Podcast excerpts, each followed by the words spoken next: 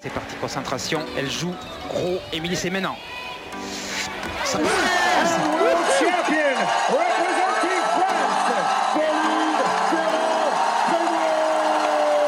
Alors peut-être. La Britannique est en train de craquer.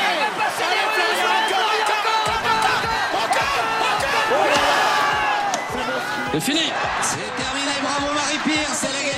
Il va falloir y aller. Elle y va peut-être. Et c'est elle qui marque le 23e but français.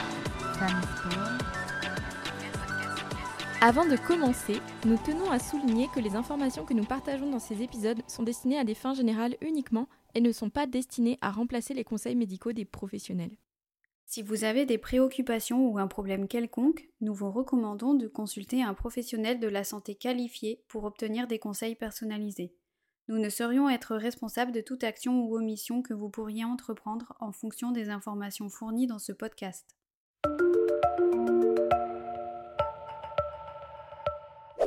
Bonjour à tous, merci d'être avec nous aujourd'hui. Ce soir, on accueille Laura Marino. Alors, Laura, tu es connue du grand public initialement pour ta carrière en plongeon, qui t'a valu plusieurs titres de championne de France et même quelques qualifications au niveau mondial et même aux Jeux Olympiques. Tu as décidé de mettre un terme à ta carrière en 2019 et tu t'es réinventée en pleine nature en, en te lançant dans le cliff jumping. C'est d'ailleurs comme ça que je t'ai connue, parce qu'on a des amis en commun à La Réunion. Et petite anecdote, on a un autre point commun au-delà de La Réunion, c'est que on est toutes les deux kinésithérapeutes. Et comme ce n'était pas assez et que tu n'avais pas assez de casquettes sur ta tête, tu es même devenue écrivaine récemment, parce que tu as publié un livre. Ça, c'est hyper cool. On a trop hâte que tu nous partages un petit peu ce, ce périple. Et, euh, et tu es euh, l'heureuse détentrice d'un van aménagé. Et ça a l'air de t'occuper euh, un paquet de temps. Donc voilà, c'est trop génial de voir autant de projets pour une seule personne. Donc voilà, bienvenue parmi nous sur Femmes et Sport. Comment ça va aujourd'hui les filles? Eh ben, ça va très bien. Merci pour cette belle description. Je suis ravie d'être euh, sur ce podcast euh, qui parle un peu plus des femmes. Donc, c'est trop chouette. Euh, j'ai, souri et même ri à, ta description. Et des en t'écoutant, je me suis dit, ah ouais, tout ça. Ah ouais, c'est vrai, il y a ça aussi. Donc, bah, hâte de parler de tout ça avec vous. Enchantée de vous rencontrer, les filles. Et puis, on va voir où cette discussion chill nous mène. Euh, du coup, est-ce que tu peux nous dire un peu plus comment tu as commencé le sport, comment ça, s'est introduit dans la vie et quel rapport tu as entretenu avec ça euh, initialement? Alors, je pense que le sport, en fait, il a toujours fait partie de ma vie, heu, par mes parents, en fait, tout simplement. Et par exemple, dès que j'ai su tenir sur mes 2 jambes, en fait, ils nous ont mis sur des skis. Je dis «nous» parce que j'ai un frère et une sœur et ça a vraiment été, depuis toujours une culture, en fait, dans dans la famille de de faire du sport, depuis enfin, c'est vraiment, le presque le sens de la vie, quoi. La vie, c'est boire, manger, dormir et et faire du sport, quoi et c'était notre moyen de de partager des moments, de partir en vacances, enfin tout tout était en fait articulé autour du sport. C'était nos loisirs. Après l'école, on allait faire du sport, le week-end, on faisait du sport, mais pas à outrance ou dans le haut niveau ou la compétition. C'était plus, mes parents, je pense que ça faisait partie de leur ADN, de leur culture et qu'ils y voyaient un moyen bah, d'épanouissement pour les enfants, de partage, d'éducation, heu et plein de visions que je partage aujourd'hui d'ailleurs et finalement je pense que, j'ai mordu à l'hameçon et aujourd'hui, heu, j'ai un peu du mal à me passer du sport, quoi. En tout cas, ça fait partie de ma vie. Donc au début, j'ai commencé par faire, heu, un peu touche à tout, tu vois? Des sports, classiques et en loisir et puis en fait, j'ai commencé la gym peu par un concours de circonstances et comme souvent à l'école, tu as des copines et et mes copines faisaient de la gym, donc j'ai eu envie de faire de la gym parce qu'on en faisait dans la cour de récré et que j'ai envie d'en faire un peu plus. J'ai fait un peu d'intensif quand même en gym parce que je Ouais. progressais et que j'aimais ça et que j'aimais trop m'exprimer, heu, avec mon corps, en fait et finalement, j'ai découvert le plongeon après de fil en aiguille. J'ai progressé hyper vite, j'ai fait des compètes, je suis arrivée à l'INSEP et en fait, je suis un peu, heu, tombée dans le haut niveau. J'aime bien dire ça avec le recul que je pense que j'étais pas du tout prédestinée à faire du haut niveau et que c'était pas vraiment qui j'étais au fond de moi, mais par un concours de choses qui me constituaient, je suis arrivée au haut niveau, quoi.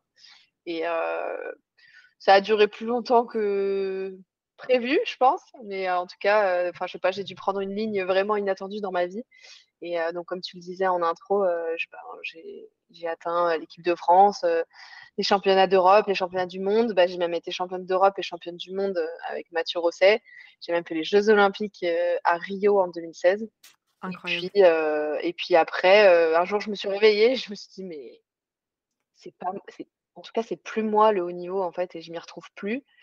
Mais j'aimais tellement le plongeon que j'y suis retournée en fait hyper naturellement. Et en fait, en réinventant un peu le format, quoi. J'ai un peu pris tout ce que j'aimais et mis de côté ce que j'aimais pas pour créer mon, format sur mesure. Et bah, mon format sur mesure, ça impliquait aussi, comme tu l'as dit en, début, la liberté du voyage, donc le van, et aussi la, création en fait moi, j'adore filmer, j'adore monter, j'adore les photos, j'adore écrire. Euh, et donc tout ça, j'ai dû apprendre un peu tout sur le tas. Mais euh, donc voilà, plein d'activités qui font qu'aujourd'hui, j'ai découvert le cliff jumping et que moi, mon truc maintenant, c'est de c'est de voyager, de raconter des histoires, euh, de mes histoires de voyage, de, partage, de découverte, mes apprentissages, mes reconstructions, mes déconstructions et tout ça quoi. Waouh, franchement, c'est passionnant. c'est clair, tellement inspirant. Je te connaissais même, en fait, je te connaissais pas par le plongeon. Je te connaissais plus par euh, ton, justement, le, ton parcours de, d'aménagement de ton van. Ah, c'est vrai? Oui, oui, je savais pas. Alors, euh, c'est vrai que je suivais pas, euh, je suivais pas vraiment le plongeon quand je regardais les JO. Et du coup, voilà, je t'ai plus connue avant par l'aménagement de ton van parce que, bah, moi, c'est un truc aussi qui me, qui me, bah, qui me botterait vachement. Et, et, voilà, et du coup, je t'ai connue comme ça. Ok, bah c'est drôle parce que euh, en fait, je communique pas énormément, en tout cas pas encore sur le van. J'ai fait un peu de contenu, mais pas énorme. Et du coup, les gens me connaissent pas forcément pour ça, mais les gens qui me suivent déjà savent que j'ai un van et que je l'aménage. C'est assez drôle que tu me dises que c'est un peu comme ça que tu m'as découverte parce que c'est une, j'en avais pas encore trop conscience d'avoir cette, cette entrée-là, quoi. Ah, moi, j'adore te suivre sur ces aventures. Quand tu as dû couper le matelas en deux, c'était exceptionnel. Je me suis demandé qu'est-ce que ça allait ressembler. Et quand il fallait trouver un, nom pour. Euh, alors, je sais plus qu'est-ce qu'il fallait nommer. La euh, glacière, non? Oui, c'est ça. C'est la glacière. Oui, parce que la glacière, j'ai galéré et, enfin, en fait, pour son, son, emplacement et ça avait changé plusieurs fois. Et c'est vrai qu'en fait, les réseaux, ça m'a ça m'a beaucoup aidé par période euh, pour me donner de la force en fait pour me motiver parce que comme je faisais tout toute seule mais des fois je trouvais ça et que je suis, je suis vraiment euh, faite pour tu vois partager des trucs avec les gens quoi. Et des fois c'est pas que je m'ennuyais mais c'est que tu vois j'avais du mal à m'y mettre euh, j'avais l'impression que rien n'avançait et tout alors qu'en fait quand j'ai commencé à le partager et à rendre le truc vivant puis des fois je me tapais des barres toute seule et je me disais putain mais c'est dommage de de pas partager cette Enfin, je, sais pas, je me des fois, je me sentais un peu comme un clown et, sauf qu'il y avait personne avec qui rigoler. Donc en fait, j'ai un peu utilisé les, réseaux comme ça. Et finalement, ça a vachement pris. Et du coup, moi, ça me faisait rire en fait euh, les autres. Euh, parfois, ça m'a grave aidé parce qu'il y en a qui me donnaient des conseils euh, clairement utiles. Parce qu'en fait, dans ma communauté, il y a des gens qui connaissent vachement mieux que moi. Et puis, tu vois, quand justement j'ai galéré pour ma glacière et que j'ai dit, bah franchement, donnez-moi une suggestion, j'ai reçu tellement de suggestions. Bon, des fois, des trucs très farfelus mais ça m'a vachement aidé et ça m'a aussi fait rencontrer des gens qui m'ont vachement aidé. Notamment, euh, tu vois, un jour, j'ai fait un post, euh, bon, bah voilà où j'en suis avec des photos. Et euh, il y, en a une de, des photos, il y a une des photos où je fais un selfie avec mon tableau électrique derrière. Et en fait, il y a un abonné qui m'a envoyé un message en me disant, ouais, moi, je fais des installations électriques sur, sur les bateaux sur Toulon. donc, d'après ta photo, il y a un truc, moi, je le trouve pas hyper safe. Donc, si jamais tu veux que je regarde et que je te dise, parce qu'on voyait pas tout, tu vois, j'étais devant. Et il me dit si jamais tu veux que je regarde pour s'assurer que c'est safe et que ça brûle pas, n'hésite pas quoi. Bah, moi je me suis dit bah ouais. Bon carrément. plutôt bien. Eh, c'est génial. j'ai appris beaucoup de choses sur YouTube, mais bon, c'est quand même un métier, quoi. Et j'avoue que l'électricité, tu peux faire flamber ton van, donc c'est tout de suite moins rigolo. Et donc, bah, cet abonné-là, je l'ai fini par le rencontrer. Et ben, tu vois, ça crée, en fait, ça crée de l'échange, de l'interaction, de la rencontre. Et j'en ai rencontré, d'ailleurs c'est marrant parce qu'il s'appelle Sébastien et j'en ai rencontré un autre à peu près sur le même principe qui me suivait depuis longtemps, qui m'avait proposé de m'aider sur la réalisation des meubles. Parce que lui, il avait un projet où c'était un peu hors de son métier et il a un projet annexe où il crée une table, un design sur un principe innovant. Et donc, il m'avait dit, bah, si tu veux, moi, j'apprends à me servir du logiciel 3D, j'ai pris un atelier participatif et tout, donc si tu veux, je peux t'aider à faire des trucs, machin. Et puis un an après, en fait, il m'avait, il me suivait, il m'avait réécrit en me disant, écoute, maintenant, euh, j'ai, vachement progressé. Euh, si tu veux, euh, je vais pas faire ton van, je vais pas le faire à ta place, mais si tu veux, tu vois, tu peux venir de temps en temps et on bosse à côté, ça nous motive. moi, je peux t'aider sur ce que j'ai appris. Et il se trouve que, en fait, quasiment tout l'hiver, une fois par semaine, j'y allais. Il s'appelle aussi Sébastien, donc c'était drôle. Les Sébastien étaient un peu mes anges gardiens du van. Trop bien. Et il m'a trop aidé, quoi. Enfin, en fait, il m'a trop aidé parce que il y a eu un moment là, à la fin, j'arrivais plus à travailler quand j'étais chez moi. J'avais plus l'énergie en fait. Et donc, je me motivais à. Enfin, j'allais à Marseille, parce que c'était sur Marseille, donc c'est à une heure de chez moi. Et, j'allais là-bas et je me faisais des, 48 heures de. C'est un peu comme tirer, bosser à la BU pendant 48 heures. Des, des week-ends comme j'ai connu quand je faisais médecine. Là, je me faisais des 48 heures, limite, je dormais pas la nuit. et on charbonnait et tout. Et lui, il faisait son, son truc. Et des fois, j'allais le voir. Et des fois, il me disait ah, peut-être tu devrais faire comme ci, comme ça. J'étais ah ouais, trop bien, ça marche. Et du coup, il m'a vachement aidé sur, par son soutien émotionnel aussi. Donc voilà, belle aventure le van. Donc finalement, la glacière s'appelle Bébert. Mais le, gagnant du, sondage. et là, il est quasi. Enfin, il est. Ouais, allez, il est fini, mon van. il y a toujours des bah, Bravo à toi. qui restent. Merci. J'ai trop hâte de partir avec. Euh, c'est pour très, très bientôt, là, normalement. bah, on va suivre ça de très près. Et tu, pointes du doigt un truc super cool par rapport aux réseaux sociaux. Donc, en fait, c'est vrai que les réseaux, les gens le décrivent des fois comme, quelque chose d'un peu néfaste par rapport à l'image de soi, par rapport. À la superficialité, aux comparaisons, etc. Et ce que j'entends dans ton discours, c'est que finalement, bah, toi, ça a été vraiment une plateforme où tu as pu partager, créer quelque chose, te réinventer, partager. Enfin, moi, je t'ai vu en plus sans van. Donc, en fait, tu sais, je trouve ça super chouette aussi de, suivre aussi ton. Je crois que j'ai commencé de te suivre déjà sur ta carrière de, plongeon.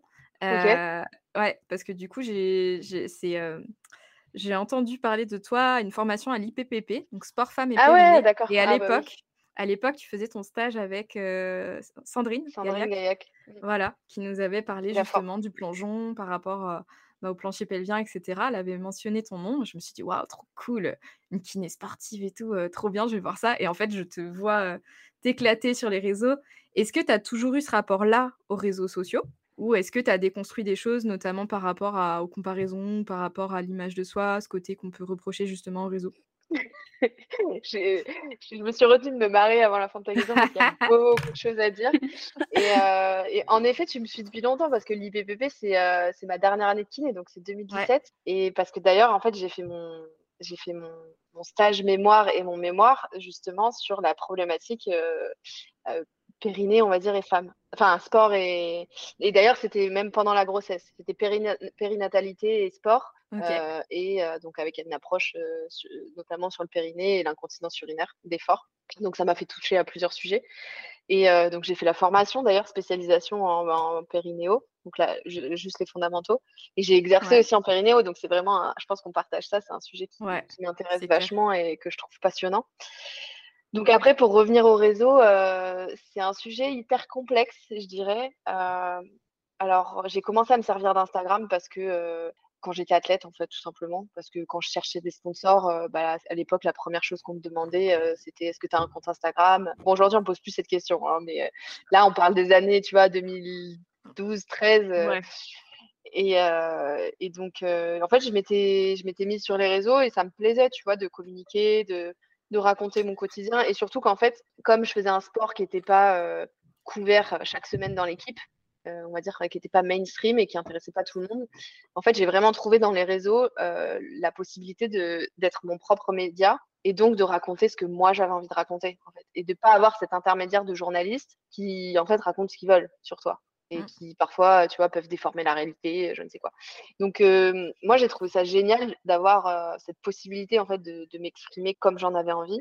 Et après, c'est vrai que quand j'ai arrêté le plongeon, j'ai ressenti le besoin de m'en éloigner totalement.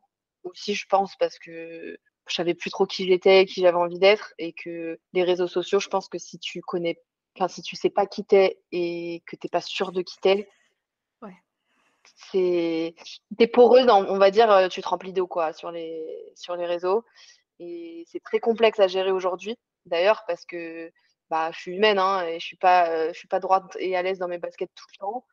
Euh, j'ai eu des grosses phases où c'était pas le cas du tout et en fait j'ai décidé de reprendre mon compte Instagram. Donc d'ailleurs quand j'ai arrêté le plongeon, j'ai juste arrêté de communiquer sur Instagram parce que bah, je raconte, j'avais plus envie de raconter mon quotidien puisque bah, déjà j'avais du mal à le gérer toute seule et ça me paraissait pas indispensable ni prioritaire. Et en fait, quand, quand je suis allée à La Réunion pour la première fois et que je me suis dit, OK, j'ai envie que ce soit ça ma vie, donc le voyage, le cliff et les vidéos, je me suis dit, bah, par où je commence? Et je me suis dit, bah, je vais reprendre mon compte Instagram parce que j'avais déjà une petite communauté, tu vois, j'avais genre je sais plus exactement, mais je crois que j'avais 15 000 abonnés, quelque chose comme ça. Donc, tu vois, c'était une bonne base de départ et je me suis dit, OK, bah, ça va être ma porte d'entrée, quoi. Donc, j'ai commencé par là. Sauf qu'entre-temps, les réseaux, ça a quand même vachement évolué. je te parle, là, on parle de, je sais pas, ça devait être début d'année 2021, parce que 2020, c'était le confinement. Ouais, 2021. Et c'est marrant parce que c'est le tout début des réels. Les stories, ça n'existait pas depuis hyper longtemps. Et 2021, genre, j'avais posté mon premier, mon premier réel. C'était un saut que j'avais fait assez haut, je crois. ou alors c'était mon récap de l'année 2022, un truc comme, de l'année 2021 ou 2020, un truc comme ça. Et, et c'est ouf de se dire que le premier réel est apparu il y a deux ans, en fait, sur Instagram. C'est vrai. Qu'aujourd'hui, tu as l'impression que ça fait partie du, du paysage. ouais, ça fait, ça m'a mis, ça m'a mis une claque. Ouais, bah, tu vois? Et en fait, bah, j'ai appris carrément un autre métier, sur le tas, quoi, parce que je me suis dit: «Bon, bah» enfin, au début, je me disais: «Je ferais ça en plus de kiné», mais pas du tout, ça prend tellement de temps, ça prend tellement de temps. Enfin, c'est mmh. tu vois, là, je je te disais en off, je viens de rentrer de Malte, donc c'est un projet avec l'Office du tourisme. donc on a filmé, on y allait pour filmer le petit contenu et j'ai tellement de contenu là, ça fait 4 jours que je suis rentrée, j'ai fait 4 jours de montage, quoi et Ah ouais. Alors que je pensais jamais être cette personne-là qui passerait des journées derrière son ordi à monter, quoi. Donc pour revenir aux réseaux sociaux, euh, je trouve que c'est à la fois une chance, une opportunité, et aujourd'hui, d'ailleurs, c'est ce qui m'a permis de, bah, de faire de mon activité aujourd'hui un métier et euh, d'essayer d'en vivre. Je dis d'essayer parce que je commence, mais que c'est pas encore euh, hyper durable. Et, et, je trouve que c'est donc une, chance, mais c'est aussi, ça, c'est vraiment double tranchant. Tu vois, de l'extérieur, ça paraît facile, ça paraît être la vie de rêve, tu vois, quand tu vois les influenceurs. et en fait, c'est quand même, un, beaucoup de travail, et deux, personnellement, c'est compliqué parce que, comme je te disais, c'est, enfin, comme je vous disais, sur Instagram, tu vois énormément de choses, tu vois tout ce que tu ne fais pas, tout ce que tu n'es pas. Et des fois, tu te dis, mais. Et en plus, moi, je, enfin, moi je, je, souligne ce point-là parce que je sais que j'ai tendance à me dire que je suis jamais assez, que ce que je fais, c'est jamais assez. Et du coup, en fait, en plus, quand tu es dans une boucle comme ça sur les réseaux, mais c'est.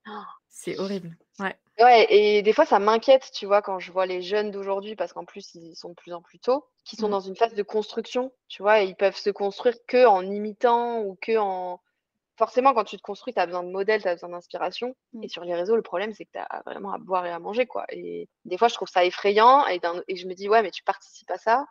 Et des fois, je me dis, bon, bah, tu participes, mais en essayant de. Je dis pas que je suis plus légitime qu'une autre, tu vois, mais je me dis, j'essaye de.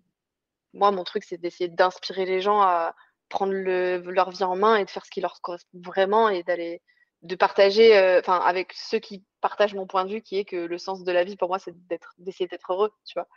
Et je me dis que si déjà j'arrive à les inspirer là-dessus, bah, c'est, bien. Et je me dis que j'apporte quelque chose, quoi.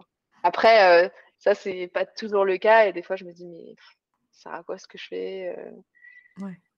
Mais bon, après, je reçois, quand, je, quand je reçois des messages de gens, tu vois, là, le premier message auquel je pense, c'est, tu vois, j'adore aussi cette interaction. Ça me permet d'interagir avec des gens bah, j'ai parlé de deux personnes là pour mon van, mais ça va beaucoup plus loin que ça. Tu vois, j'ai rencontré plein de gens via les réseaux et je me souviens d'une fois où j'avais fait une vidéo sur un peu les moments difficiles que j'avais traversés, enfin juste pour signifier que euh, je suis pas en vacances toute l'année et que ma vie c'est pas du rêve, tu vois, et que tu crois toujours que l'herbe est plus verte chez le voisin.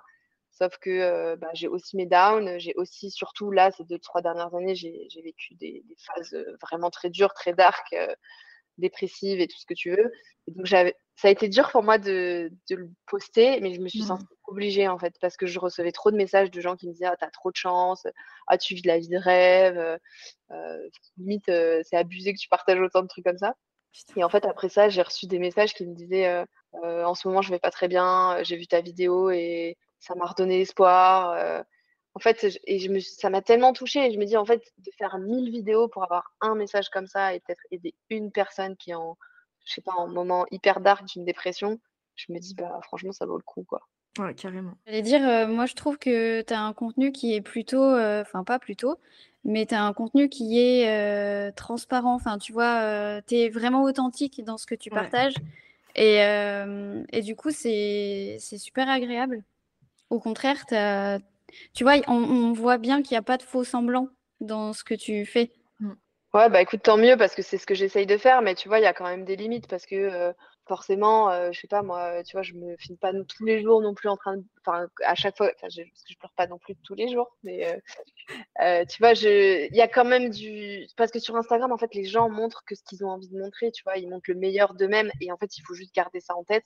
Et même moi, qui essaye d'être authentique et transparente, bah forcément, je sais pas, moi, je vais pas montrer, enfin, tu vois, s'il y a un jour où je me sens vraiment pas bien dans ma peau ah, je vais peut-être pas le partager, tu vois, et je vais attendre, je sais pas, une, semaine, j'en sais rien, mais tu vois, je suis pas non plus, euh, oui, je suis hyper transparente et authentique, mais euh, comment te dire ça?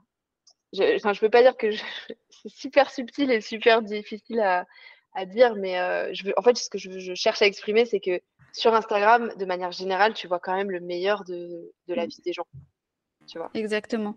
Et mmh. j'essaye juste de faire attention à pas inspirer les gens qu'avec ce qui m'arrive de bien dans ma vie pour contrebalancer un peu le truc. Mmh, mmh. Complètement.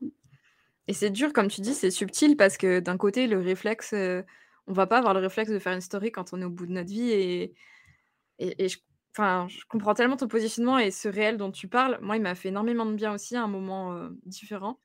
Et, et tu vois, j'ai j'ai pas du tout l'audience que tu as et je cherche pas forcément à la voir parce que je saurais pas comment la gérer. Moi, c'est clair que j'ai beaucoup de respect Ouais, c'est pas évident. ça. C'est pas évident parce que tu en fait, c'est presque une prise de parole qui a du poids, comme tu dis pour les plus jeunes et les moins jeunes. Il y a des gens qui se permettent de juger sur ce qu'ils voient sans des fois penser que la réalité peut être tout autre que ce que tu as posté pour Malte, bah déjà, tu pas à Malte quand tu postes tout ce que tu es à Malte. Donc les gens sont un peu déconnectés de ça, en fait. Ils ont l'impression qu'un réel, c'est instantané, alors que ça demande une tonne de travail, comme tu soulignais. Bah, il se trouve que j'ai quand même posté des trucs à Malte, mais parce que ah je travaillais de 22h à 2h du matin chaque soir. oui, alors on parle pas assez des horaires de, de boulot d'ailleurs. et en fait, ouais, je m'étais retrouvée, j'ai eu un gros accident de VTT. Et en fait, j'arrivais pas du tout à partager, il y a très, très peu de stories de ce moment-là et quand je regarde mes archives, en fait, c'est comme si j'avais rien vécu. Parce qu'en fait, je n'arrivais pas à l'exposer et en fait, maintenant, je me dis: «Merde, tu vois, j'aurais aimé» parce que du coup, là, les retours que qu'on me fait, c'est: «Waouh, Manon, tu fais une thèse, puis tu fais plein de trucs et puis machin et puis truc» et en fait, tu te dis: «Ouais, mais attends, enfin, à chaque fois que j'ai des downs, je fais pas une story». à chaque fois que j'ai des moments de galère, bah, malheureusement, j'ai pas pris des vidéos où j'ai pas, parce que d'un côté, c'est délicat, quoi. Est-ce qu'il faut, est qu'il faut le, mettre en avant ou pas? Et je trouve vraiment que la démarche que tu avais eue par rapport à, ce message-là était chouette parce qu'elle remettait vraiment les pendules à l'heure sur ça en disant bah oui, mais ça reste une vitrine. Euh, j'essaye de vivre de l'influence, donc euh, en tout cas, j'essaie de démarrer des choses. Euh, donc forcément, je, mon, mon, contenu, il est, il est travaillé pour répondre à ça. Et malgré ça, tu arrives à être authentique et franchement, c'est très inspirant pour ça. Et moi, j'ai plaisir à te suivre parce que bah, dans tes stories, il y a cette, toute cette spontanéité autour de, bah, du van, quoi, tu vois, alors que je ne pense pas du tout que je vais acheter un van un jour et le retaper, mais je suis contente de voir que toi, ça, tu, vois, tu pars d'un process zéro à une fin. Ah et en plus, tu vois, tu disais, ben, on se connaît maintenant, c'est déjà rencontré. Et moi, je suis grave gênée parce que bah, du coup, je te suis depuis un moment. Donc, non, je ne te connais pas. En tout cas, tu ne me connais pas. Mais j'ai une petite idée sur la personne que tu es, sur l'authenticité que tu dégages. Alors bien sûr avec le filtre d'Instagram et ce que tu as partagé. Et, et puis bon, bah, on a des amis en commun, donc forcément ça aide. Mais voilà, en tout cas, c'est un plaisir de, te suivre sur les réseaux et j'encourage toutes les personnes à, te suivre pour tes aventures et te donner de la force pour, pour toutes ces raisons. Voilà. Merci, c'est trop gentil. En fait, en fait c'est un podcast promo Laura, Laura Marino. Bah, profite, hein, t'as deux heures pour toi. C'est clair. On peut, on peut faire ça. Et du coup, on n'a pas trop abordé l'image corporelle, mais de l'idée que je me fais de la natation, du plongeon. c'est pas encore de la natation artistique, mais il y a quand même une notion d'élégance, il y a des standards qui ah bah sont inhérents quand même à cette discipline. Et du coup, comment est-ce que c'est construit ton image au corps dans, une, dans un début de carrière dans la gymnastique? Donc même si effectivement tu, tu disais que tu crapahutais partout, Apparemment, tu avais l'air de faire d'autres sports aussi. Tu as switché de la gymnastique, qui est un sport très esthétique, où il y a des standards aussi en termes de, beauté, de, silhouette et d'exécution de mouvement, parce que l'idée, c'est de, faire des trucs balèzes et, que ça a l'air super simple et beau. Euh, et le plongeon, c'est un peu la même, euh, chose, avec euh, des maillots bah, très échancrés qui mettent en valeur le corps, etc. Est-ce que tu peux nous en dire un peu plus sur ton rapport à l'image, si c'est OK pour toi?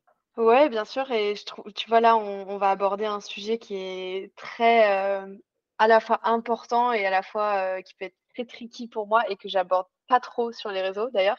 Parce que, je saurais pas trop comment Et euh, mais ça me dérange, tu vois, je me sens pas. Je trouve que c'est peut-être justement le, le moment de d'en parler parce que j'ai envie d'avoir des sujets parce que ça fait partie de moi et que il y a tellement de gens qui galèrent avec leur, leur corps et voire même tout le monde en fait. Et du coup, j'ai envie d'en parler, tu vois, surtout parce que euh, bah, je suis tout le temps en maillot de bain, euh, les gens commentent tout le temps sur mon corps, que ce soit de manière positive ou négative.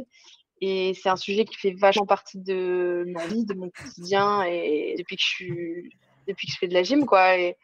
Parce que gym, c'est juste au corps, euh, plongeon, c'est maillot. Donc aujourd'hui, limite, le maillot, c'est ma seconde peau, tu vois. Et, et c'est très compliqué de se voir tous les jours en maillot, tu vois. Euh, euh L'hiver, quand tu prends 2-3 kilos, quand tu t'habilles normalement, tu le vois pas trop, quoi. Mais sauf que quand tu es tous les jours en maillot de bain, deux fois par jour, enfin tous les jours, toute la journée, en maillot de bain, bah, ton corps, tu le vois et que en plus, tu le contorsionnes dans tous les sens. Donc là, je parle de quand j'étais athlète, enfin, euh, athlète olympique, on va dire. Bah, c'est compliqué, c'est compliqué. Et quand tu prends 500 grammes, tu as l'impression, euh, ton ressenti, c'est, tu as pris 4 kilos, quoi. Et, ça, c'est très dur. Et en plus, après, tu te sens lourde. Enfin, tu vois, 500 grammes de plus quand tu es, tu optimises à fond ta force, ta vitesse, chaque plongeon, tu vois, les plongeons que je faisais à la fin, j'avais besoin d'être au top de ma forme pour les faire. Quoi. Ils, me demandaient 120% de mon énergie, de mes capacités physiques. Donc, si tu rajoutes, euh, je sais pas moi, 500 grammes, bah, ça change beaucoup de choses. Va faire une, série d'abdos avec des, pieds, des poids au pied de 500 grammes. Chaque pied 500 grammes, c'est déjà énorme. Rajoute-en un, bah, tu vas sentir la différence. Tu vois Mmh. et, et ça, c'est c'est très compliqué, je trouve.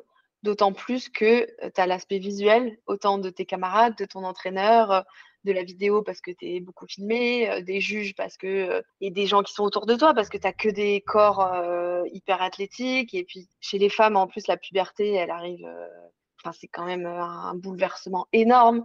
Enfin y a en fait c'est un sujet tellement vague et tellement complexe et tellement important, tu vois le- pour moi en fait le corps ça a été euh, enfin mon corps ça a été beaucoup mon outil de travail en fait, mon outil de travail, de performance, euh, ma vitrine aussi ça a été très. euh, Je dis ça, tu sais, quand je parle de mon cœur, de mon corps, de mon cœur. Oh là là, les lapsus que j'ai fait là en une phrase. Grave. ah, mais c'est dit long. hein. Ouais. euh, je, je lui ai beaucoup fait de mal aussi à mon corps.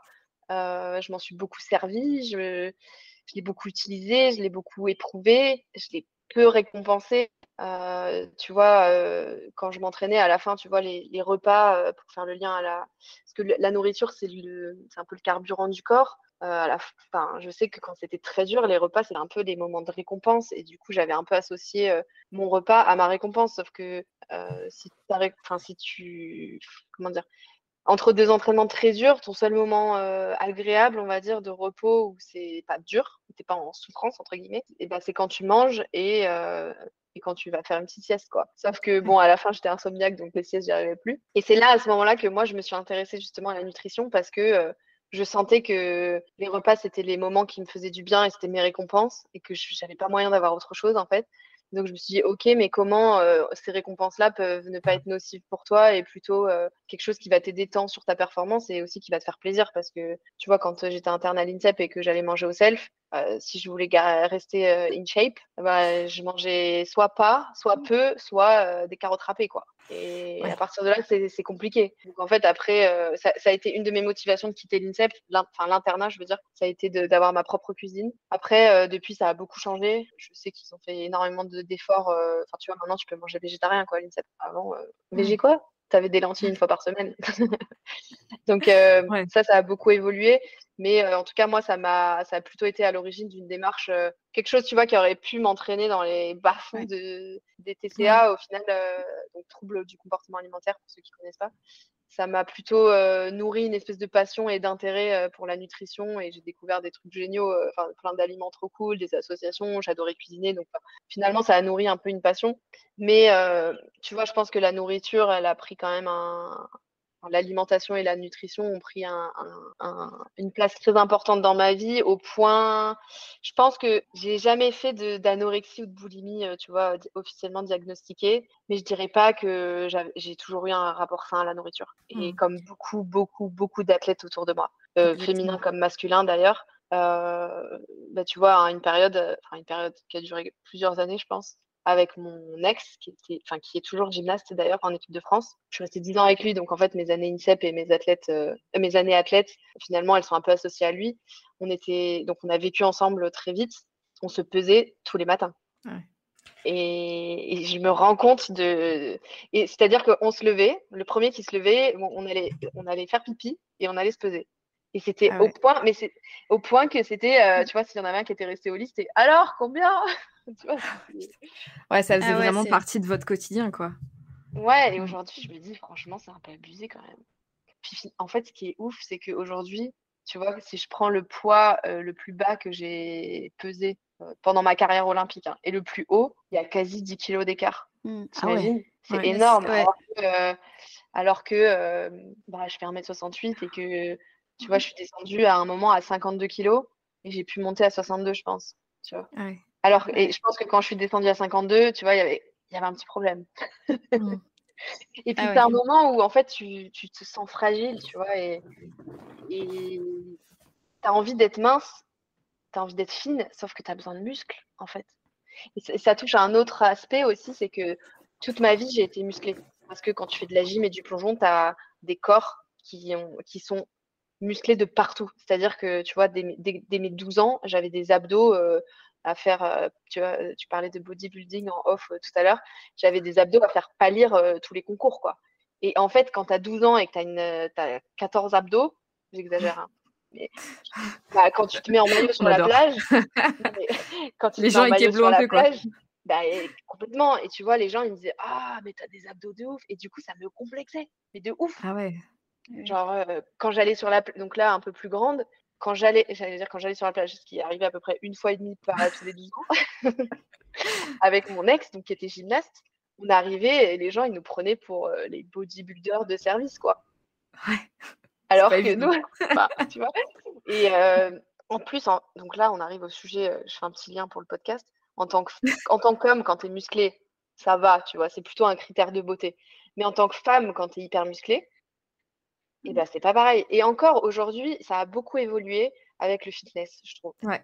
Le mmh. crossfit, les, euh, bien changé les mentalités. Et, le fitness ont bien fait changer les mentalités. Et euh, les... d'ailleurs, je trouve que limite, les standards de beauté vont plus vers euh, des corps musclés que des corps, tu vois, bien en chair ou très fins, comme ça pouvait être le cas mmh. à d'autres époques ou à d'autres périodes. Donc, disons que c'est une mode qui va un peu dans mon sens. Mais quand j'étais plus jeune, franchement, tu vois, quand j'étais ado ou quand j'avais 18-20 ans, bah, tu vois, j'avais des gros, enfin, j'avais des biceps comme des, même aujourd'hui, tu vois, on me dit souvent, oh, t'as des bras, Laura. bah... Parce que, en fait, aujourd'hui, j'ai pas autant de force qu'avant, mais ça fait partie de ma morpho, en fait. Parce que c'est un physique que j'ai eu de mes 12 ans à mes, bah, j'ai 30 ans, là, que j'ai depuis 12 ans. Donc, en fait, quand tu fais autant de sport jeune, tu, peux influer sur ta morpho de base, en fait. Mmh. Et ma morpho de base, qui était plutôt longiligne et fine, bah, heureusement, enfin, heureusement, pas forcément parce que je juge aucun corps, mais euh, ça aurait été peut-être encore plus dur pour moi dans le plongeon à à, si j'avais pas eu ce physique de base.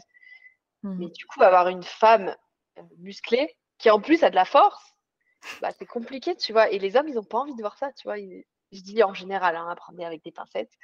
Ils n'ont pas envie de voir une femme qui est plus forte qu'eux, en fait. Donc, qu'est-ce qu'ils font Qu'est-ce qu'on va faire? On va la critiquer. Et la vision des femmes, c'est que, ah non, c'est pas normal d'avoir des muscles comme ça, parce que ça a toujours entretenu un peu l'image que bah, avoir des muscles quand tu es une femme, c'est pas hyper normal et c'est pas joli. Mais d'un autre côté, euh, bah, moi, je savais que j'en avais besoin à l'entraînement au quotidien. Donc, euh, bah, je me disais, c'est comme ça. Mon corps, c'est mon outil. Hein. Je me suis beaucoup dit ça pour me détacher un peu de mon corps. Le négatif, c'est que bah, du coup, euh, bah, je m'en suis, détachée. Quoi. Mmh. Mmh. Et, et aujourd'hui, tu te sens. Est-ce que tu es OK pour euh, nous dire un petit peu comment tu te sens par rapport à ça? Est-ce que je pense que ton rapport a, vachement évolué depuis l'arrêt du haut niveau euh, et, comment tu appréhendes les commentaires positifs et négatifs que tu reçois? En vrai, dans le fond, j'ai envie de m'exprimer sur ce sujet, mais je ne l'ai jamais fait sur euh, les réseaux parce que euh, ça tombe dans l'oreille un peu de n'importe qui, quoi, et ça ouvre la porte à une de mes faiblesses, on va dire. Et, comme c'est une de mes faiblesses, tu vois, les gens, ils, peuvent aussi en profiter pour euh, juste faire du mal. Euh, et en fait, mon rapport au corps a beaucoup évolué, beaucoup changé depuis que j'ai arrêté. Premièrement, euh, quand j'ai arrêté, je me suis dit, chouette, euh, je vais perdre un peu en masse musculaire et du coup, je vais avoir un peu moins de volume, ce qui a été le cas au début. Et en fait, après, j'ai eu un, espèce de phénomène. Donc en vrai, ça peut être hyper intéressant qu'on en parle ensemble justement pour, pour aider des gens qui peuvent être dans la même situation que moi ou même moi personnellement parce que c'est un truc que je vis très très difficilement. Mais en fait, j'ai tendance à gonfler depuis que j'ai arrêté. Et dès que je suis fatiguée, dès que je suis stressée, en fait, mon, corps réagit. Et euh, comme j'ai tellement appris à ne pas l'écouter, quand j'ai arrêté, je me suis dit, bon, bah, c'est bon, maintenant, je vais pouvoir faire un peu plus que je veux et tout ça. Et en fait, euh, ben, j'ai cette espèce de phénomène qui, dès que je suis très fatiguée ou très stressée ou que je suis dans un environnement ou un endroit euh, qui ne me correspond pas ou j'ai pas envie d'être, ben, je gonfle. Et ça me rend, ça peut me rendre malade parce que il y a des moments où c'est très très très difficile à vivre pour moi parce que tu vois, je me pèse plus du tout, tu vois, par opposition à avant, justement pour décrocher ça en fait. Et, mais je pense que si je me pesais, je pourrais être à plus 10 de mon top de quand j'étais athlète, enfin de mon maximum. Mmh. Donc vraiment sur des, des yo-yo, mais énormes, avec un ventre ultra gonflé, alors que je te parlais de tablettes, enfin je te parlais de tablettes de chocolat. Mmh abdos euh, ultra dessinés euh, et ultra sharp, un ventre de femme enceinte de, de, 4 mois, tu vois. Et, ça, pour moi, c'est très difficile à vivre. Surtout que bah, je continue à, m'exposer euh, sur les réseaux, en maillot. et bah, il y a des périodes, je j'arrive plus à me filmer, quoi. Et je peux pas mmh. faire de vidéo. Et mmh. l'hiver, c'est un, ça passe mieux parce que je suis moins en maillot.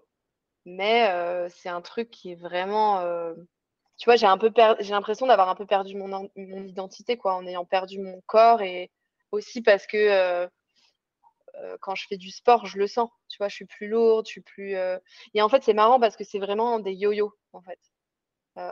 tu vois, là, aujourd'hui où je vous parle, je dirais que je suis à peu près, tu vois, si on prend le pire et le mieux, je suis à peu près au milieu, je pense. Je suis pas dans un état où je me sens hyper bien dans mon corps, mais je sais que ça peut être bien pire ça a pu être mmh. bien pire ces derniers mois, ces dernières années. Donc c'est un sujet que j'aborde pas trop sur Instagram pour la simple et bonne raison, c'est pas pour le cacher, mais c'est pour la simple et bonne raison que je suis pas à l'aise en fait avec ce sujet et que et qu'il y a des sujets qui, tu vois, qui sont difficiles à aborder ou qui font partie de moi, tu vois, comme la dépression, par exemple, j'arrive beaucoup mieux à l'aborder que, euh, que ce côté corps parce que euh, je pense que j'ai pas encore trouvé toutes les réponses. Ça va beaucoup mieux, hein, ça va beaucoup mieux depuis que les phases que j'ai pu avoir pendant ces deux dernières années. Mais, euh, et j'ai aussi trouvé beaucoup plus de réponses. Mais, euh, et, en plus, ce qui est ouf, c'est que à, je, je, pourrais faire du sport toute la journée, je pourrais euh, même ne pas manger, mais en trois jours, je suis capable de prendre genre 5 kilos. Quoi. Mais de gonfler, en fait. Mmh. De gonfler, en fait, ce serait de la rétention d'eau, si tu veux. Si on, je, te, je, pense que c'est Barbara qui va être déjà plus à même de répondre et je pense que je compléterai s'il y a besoin. euh, euh, je pense déjà qu'il y a un gros phénomène de comparaison à ton corps d'avant. Et du coup, je pense que ton regard sur ton corps, il n'est pas tout à fait ce qui devrait être. Déjà, il faut savoir que notre image corporelle, elle fluctue tout le temps. Et tu vois, par exemple, tu disais que tu te pesais pas, mais que c'était des ressentis. Et même tes ressentis, euh, tes ressentis et la manière dont tu vas te percevoir bah, dans le miroir ou sur les photos, etc., ça va être impacté aussi par tes humeurs, par ce que tu vis, par euh, des stimuli extérieurs, tu vois, genre des remarques, des commentaires. Ben ça, ça peut influencer déjà la manière dont tu te perçois. Et en fait, euh, quand tu, tu disais, j'ai l'impression d'avoir perdu mon corps, donc je pense que tu parlais de ton corps d'athlète. Et en fait, ben, si tu veux, ce, ce corps-là, tu sais que c'est pas un corps vraiment qui est réaliste sur le long terme parce que, bah, comme tu disais, voilà, tu es, descendu quand même assez bas en poids. Et à cette époque-là, alors je ne sais pas dans quel état aussi euh, physique finalement tu étais, santé mentale, on en a discuté un peu, où tu avais un rapport visiblement un peu troublé à l'alimentation. Euh, mais d'un point de vue physique, physiologique, tu vois, bah, si ça avait duré plus longtemps, potentiellement, tu aurais eu des conséquences. Et euh, ce, ce physique-là était certainement pas réaliste dans, dans la longueur de ta vie. Euh, et euh, les femmes, on a un gros problème avec euh, le fait d'accepter que notre image corporelle et notre corps fluctuent. On n'a pas vraiment de contrôle sur notre poids, si tu veux, et il y a vraiment plein de choses qui vont l'influencer. Donc déjà, une grosse partie de la génétique.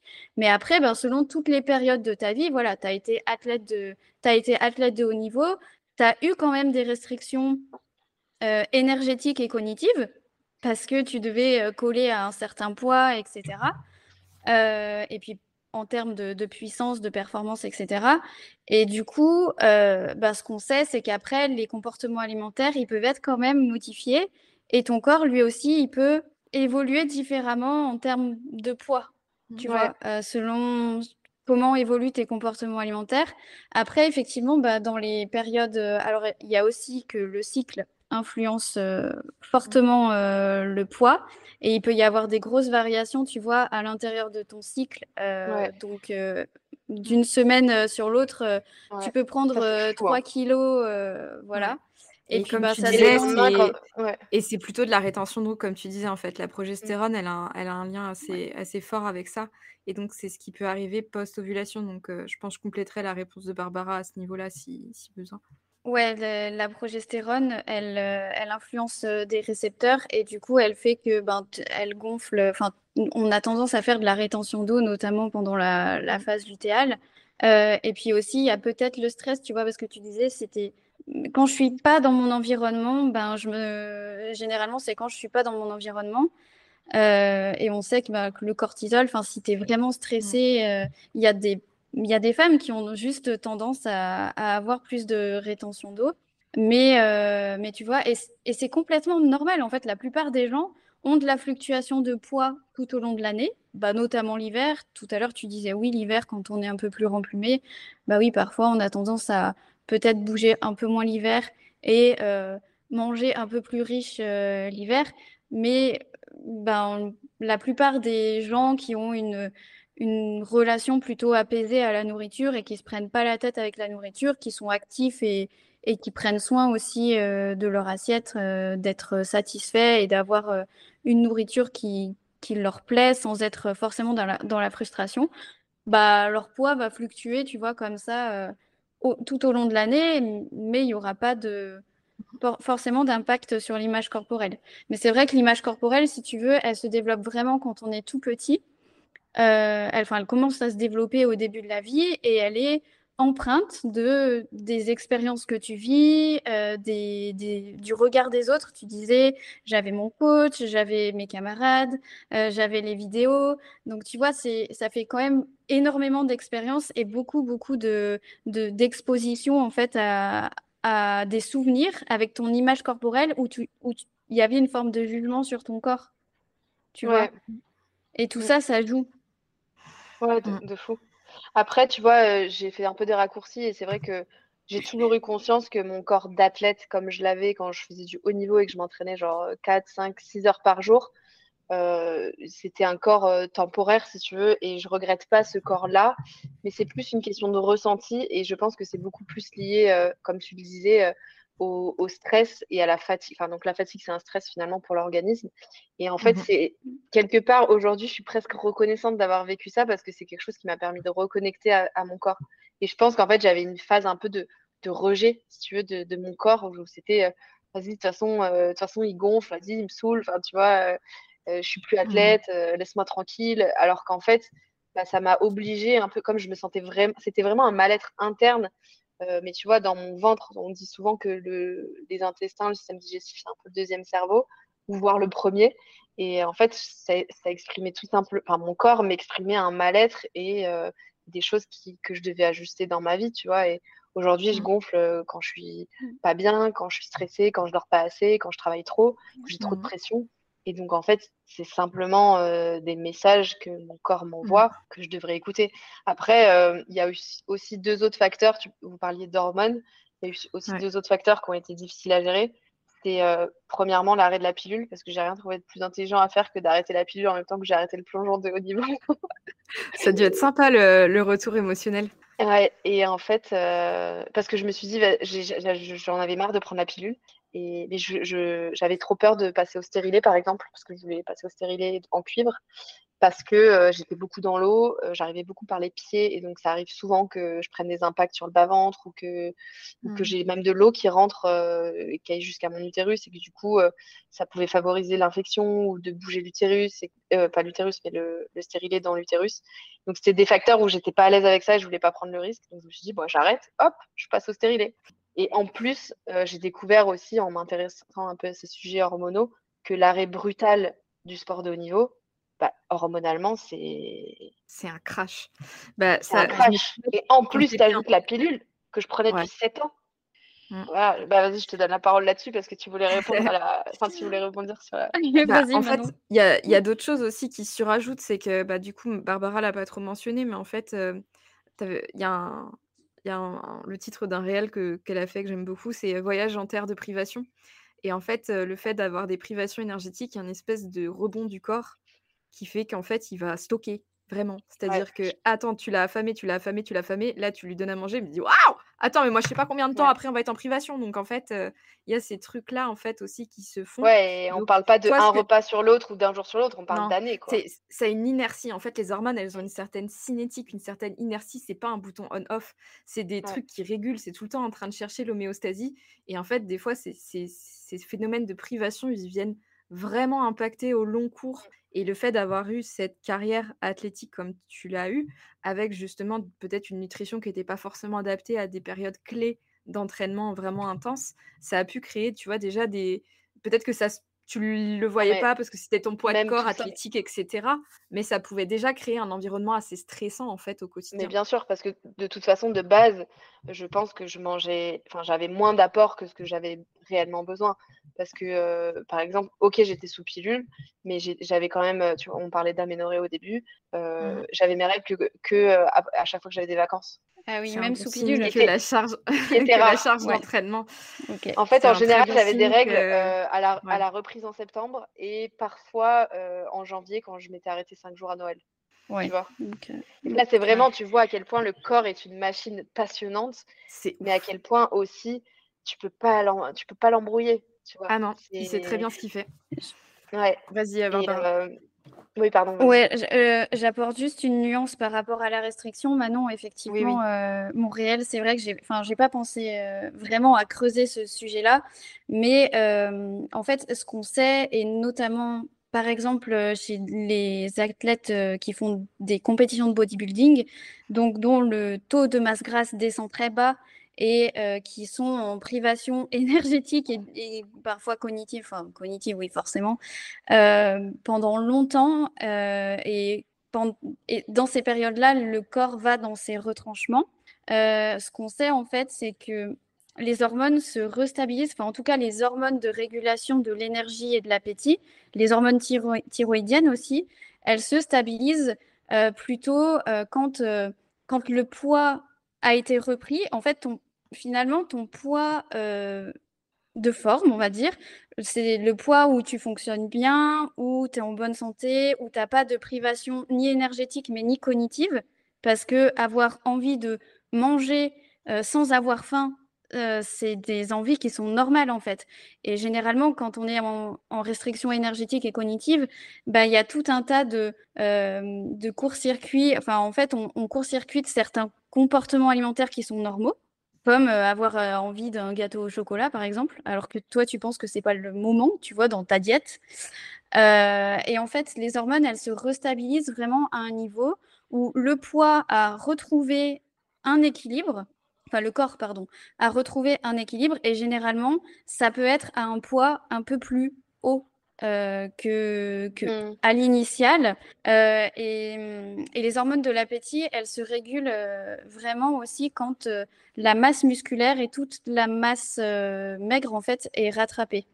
Parce que généralement, quand tu as trop de privation énergétique, ben, tu perds quand même de la masse musculaire par rapport à ce que tu aurais dû avoir. Et c'est vraiment l'ensemble qui fait que tes comportements alimentaires et la régulation énergétique, elle se fait mieux. Et c'est certainement en fait que ben, tu avais faim, tu vois, ton corps, il avait faim, tout simplement. Il a eu très faim pendant très longtemps. Et du coup, bah, a posteriori, il a fallu que, que tout ça euh, se régule, quoi. Ouais, après, tu vois, je regrette pas parce que c'était, je pense, ça m'a aidé à des moments et puis j'ai agi comme j'ai agi et, c'est juste qu'après je me suis pris un gros rebond et je pense que il y avait, en fait, j'ai tellement tout cumulé. Euh, donc l'arrêt brutal, déjà, tu vois, il n'y a pas eu d'arrêt mmh. progressif ou d'arrêt programmé euh, associé à une dépression, euh, l'arrêt de la pilule associé à une séparation. Donc tu vois, mmh, ça fait un changement de vie. Mmh. j'ai tout cumulé. plus tu parlais. Un, je te rajoute un, truc aussi. Tu parlais de dépression. Il y a aussi, il faut savoir que les, les traitements en fait anti, bah, anti, antidépression, les, les traitements pour gérer ça, Ouais, les antidépresseurs, merci.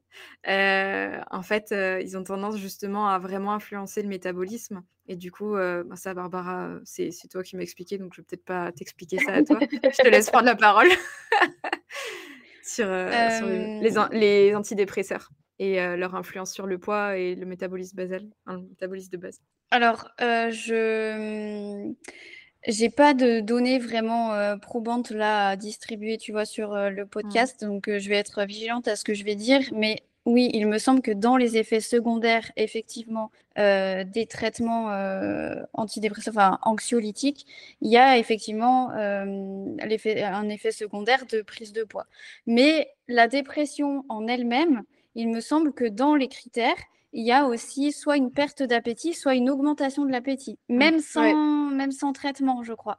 Donc, euh, oui, effectivement, la régulation de l'appétit, c'est pas que. Euh, enfin, c'est très compliqué, quoi. Mmh. Ouais, et puis après, on sait aussi que euh, la dépression peut être favorisée par un déséquilibre hormonal. Donc, des fois, il y a eu des moments, tu vois, je me disais, parce que comme, j'ai des notions scientifiques, que j'ai des notions de mon corps, que tu vois, j'ai essayé de comprendre, quoi. Et en fait, la meilleure chose, enfin, la chose qui a le mieux marché, en fait, ça a été de commencer à écouter mon corps.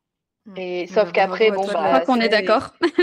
Bah, non, mais euh, c'est la vie. Et tu vois, aujourd'hui, je le dis, je, sais très bien parce que là, aujourd'hui, à l'instant T, si je voulais euh, dégonfler un peu plus, en fait, là, je sais que j'ai besoin juste de me reposer. En fait, j'ai besoin de glander. Mais tu vois, parce que euh, ça fait, j'ai envie de dire, ça fait six mois que je m'autorise, je pense, un jour de glande par mois, quoi. Sinon, je fais que travailler. Et, mmh. et je, c'est un choix, hein, je m'en plains pas. hein, Manon un... Non, mais c'est un choix et je m'en plains pas, mais euh, bah, voilà, mon corps il, me rappelle à l'ordre. Si je l'écoute pas, bah, il prend plus de place, et, etc. Quoi. Et puis je pense qu'il y a aussi des liens avec, euh, tu vois, des traumatismes par exemple, peu importe leur échelle, peu importe leur importance. Si tu les écoutes, enfin les émotions plutôt que les traumatismes, même si c'est lié. Euh, tu vois, les émotions, si tu les évacues pas, si tu les traites pas, si tu leur donnes pas d'attention, bah, elles vont te rattraper à un moment ou un autre. Et finalement, la conclusion, c'est que notre corps est incroyable et qu'on est presque esclave de notre corps et que c'est lui qui a les réponses, quoi. Et je vais te dire une phrase que j'ai dit à ma petite sœur et en fait, elle me la ressort tout le temps. Je ne pensais pas que ça allait autant marquer. Le mec qui a sûr quand tu dis des trucs intelligents et que... Ouais, grave.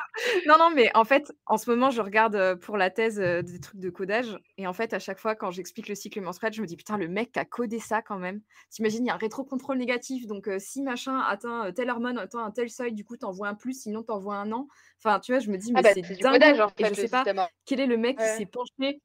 Mais ouais, et tu te dis, mais, le mec qui s'est penché là-dessus un jour comme ça dans sa tête, s'est dit, hey, la procréation. Alors, on va faire? et il s'est balancé une ligne de code, le mec malade, quoi. Donc en fait, à chaque fois, je trouve que c'est fascinant quand on en revient un petit peu au système hormonal, c'est de se dire waouh. Parce que quand ça fonctionne bien, on s'en fout.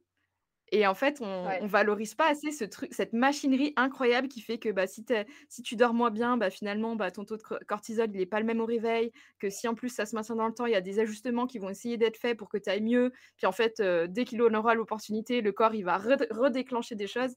C'est juste incroyable et fascinant. vraiment, merci de, nous avoir partagé tout ça sur, sur justement ton, ton, image corporelle, le mmh rapport au corps, surtout si c'était un sujet que tu abordais pas trop sur les bah, réseaux sociaux. en tout cas, euh. j'ai envie de j'ai envie de rajouter que c'est marrant parce que le fait d'être d'être athlète, j'ai l'impression et que le corps c'est ton outil, j'ai l'impression que les gens se permettent encore plus de juger. Mais ouais, complètement. Et, oui, euh, parce que aujourd'hui, c'est l'espace public. Les gens ils se permettent tout et n'importe quoi. Ouais, Alors après, j'ai appris à m'en blinder un peu et à justement, comme je vous disais tout à l'heure, euh, il y a eu un moment où j'ai un peu séparé moi et mon corps. Tu vois, mon enveloppe, c'est pas vraiment moi. Donc, c'est pas mmh. hyper sain, mais d'un autre côté, c'est ce qui me protégeait. Et après, de me le réapproprier et de me dire, bah, de toute façon, c'est mon corps, quoi. Mais c'est marrant Mmh. comme aujourd'hui, des fois, des gens, en fait, ils essayent d'être gentils et sympas en me disant non, mais t'es vachement mieux comme ça qu'avant. Avant, c'était c'était moche. Et en fait, ils se rendent pas compte que c'est pas mieux du tout et que c'est pas gentil spécialement, tu vois. Et que si t'as envie d'être gentil, juste dis rien en fait. Et... C'est Mais exactement, c'est ça. En fait, les remarques sur l'apparence physique, c'est non. Et d'ailleurs, euh, les remarques grossophobes et, euh, et sur l'apparence physique, euh, etc., euh, c'est c'est puni par la loi. hein. C'est 45 000 Ok. euros d'amende. Donc, Yes. euh, comprends-nous ou pas? autre chose.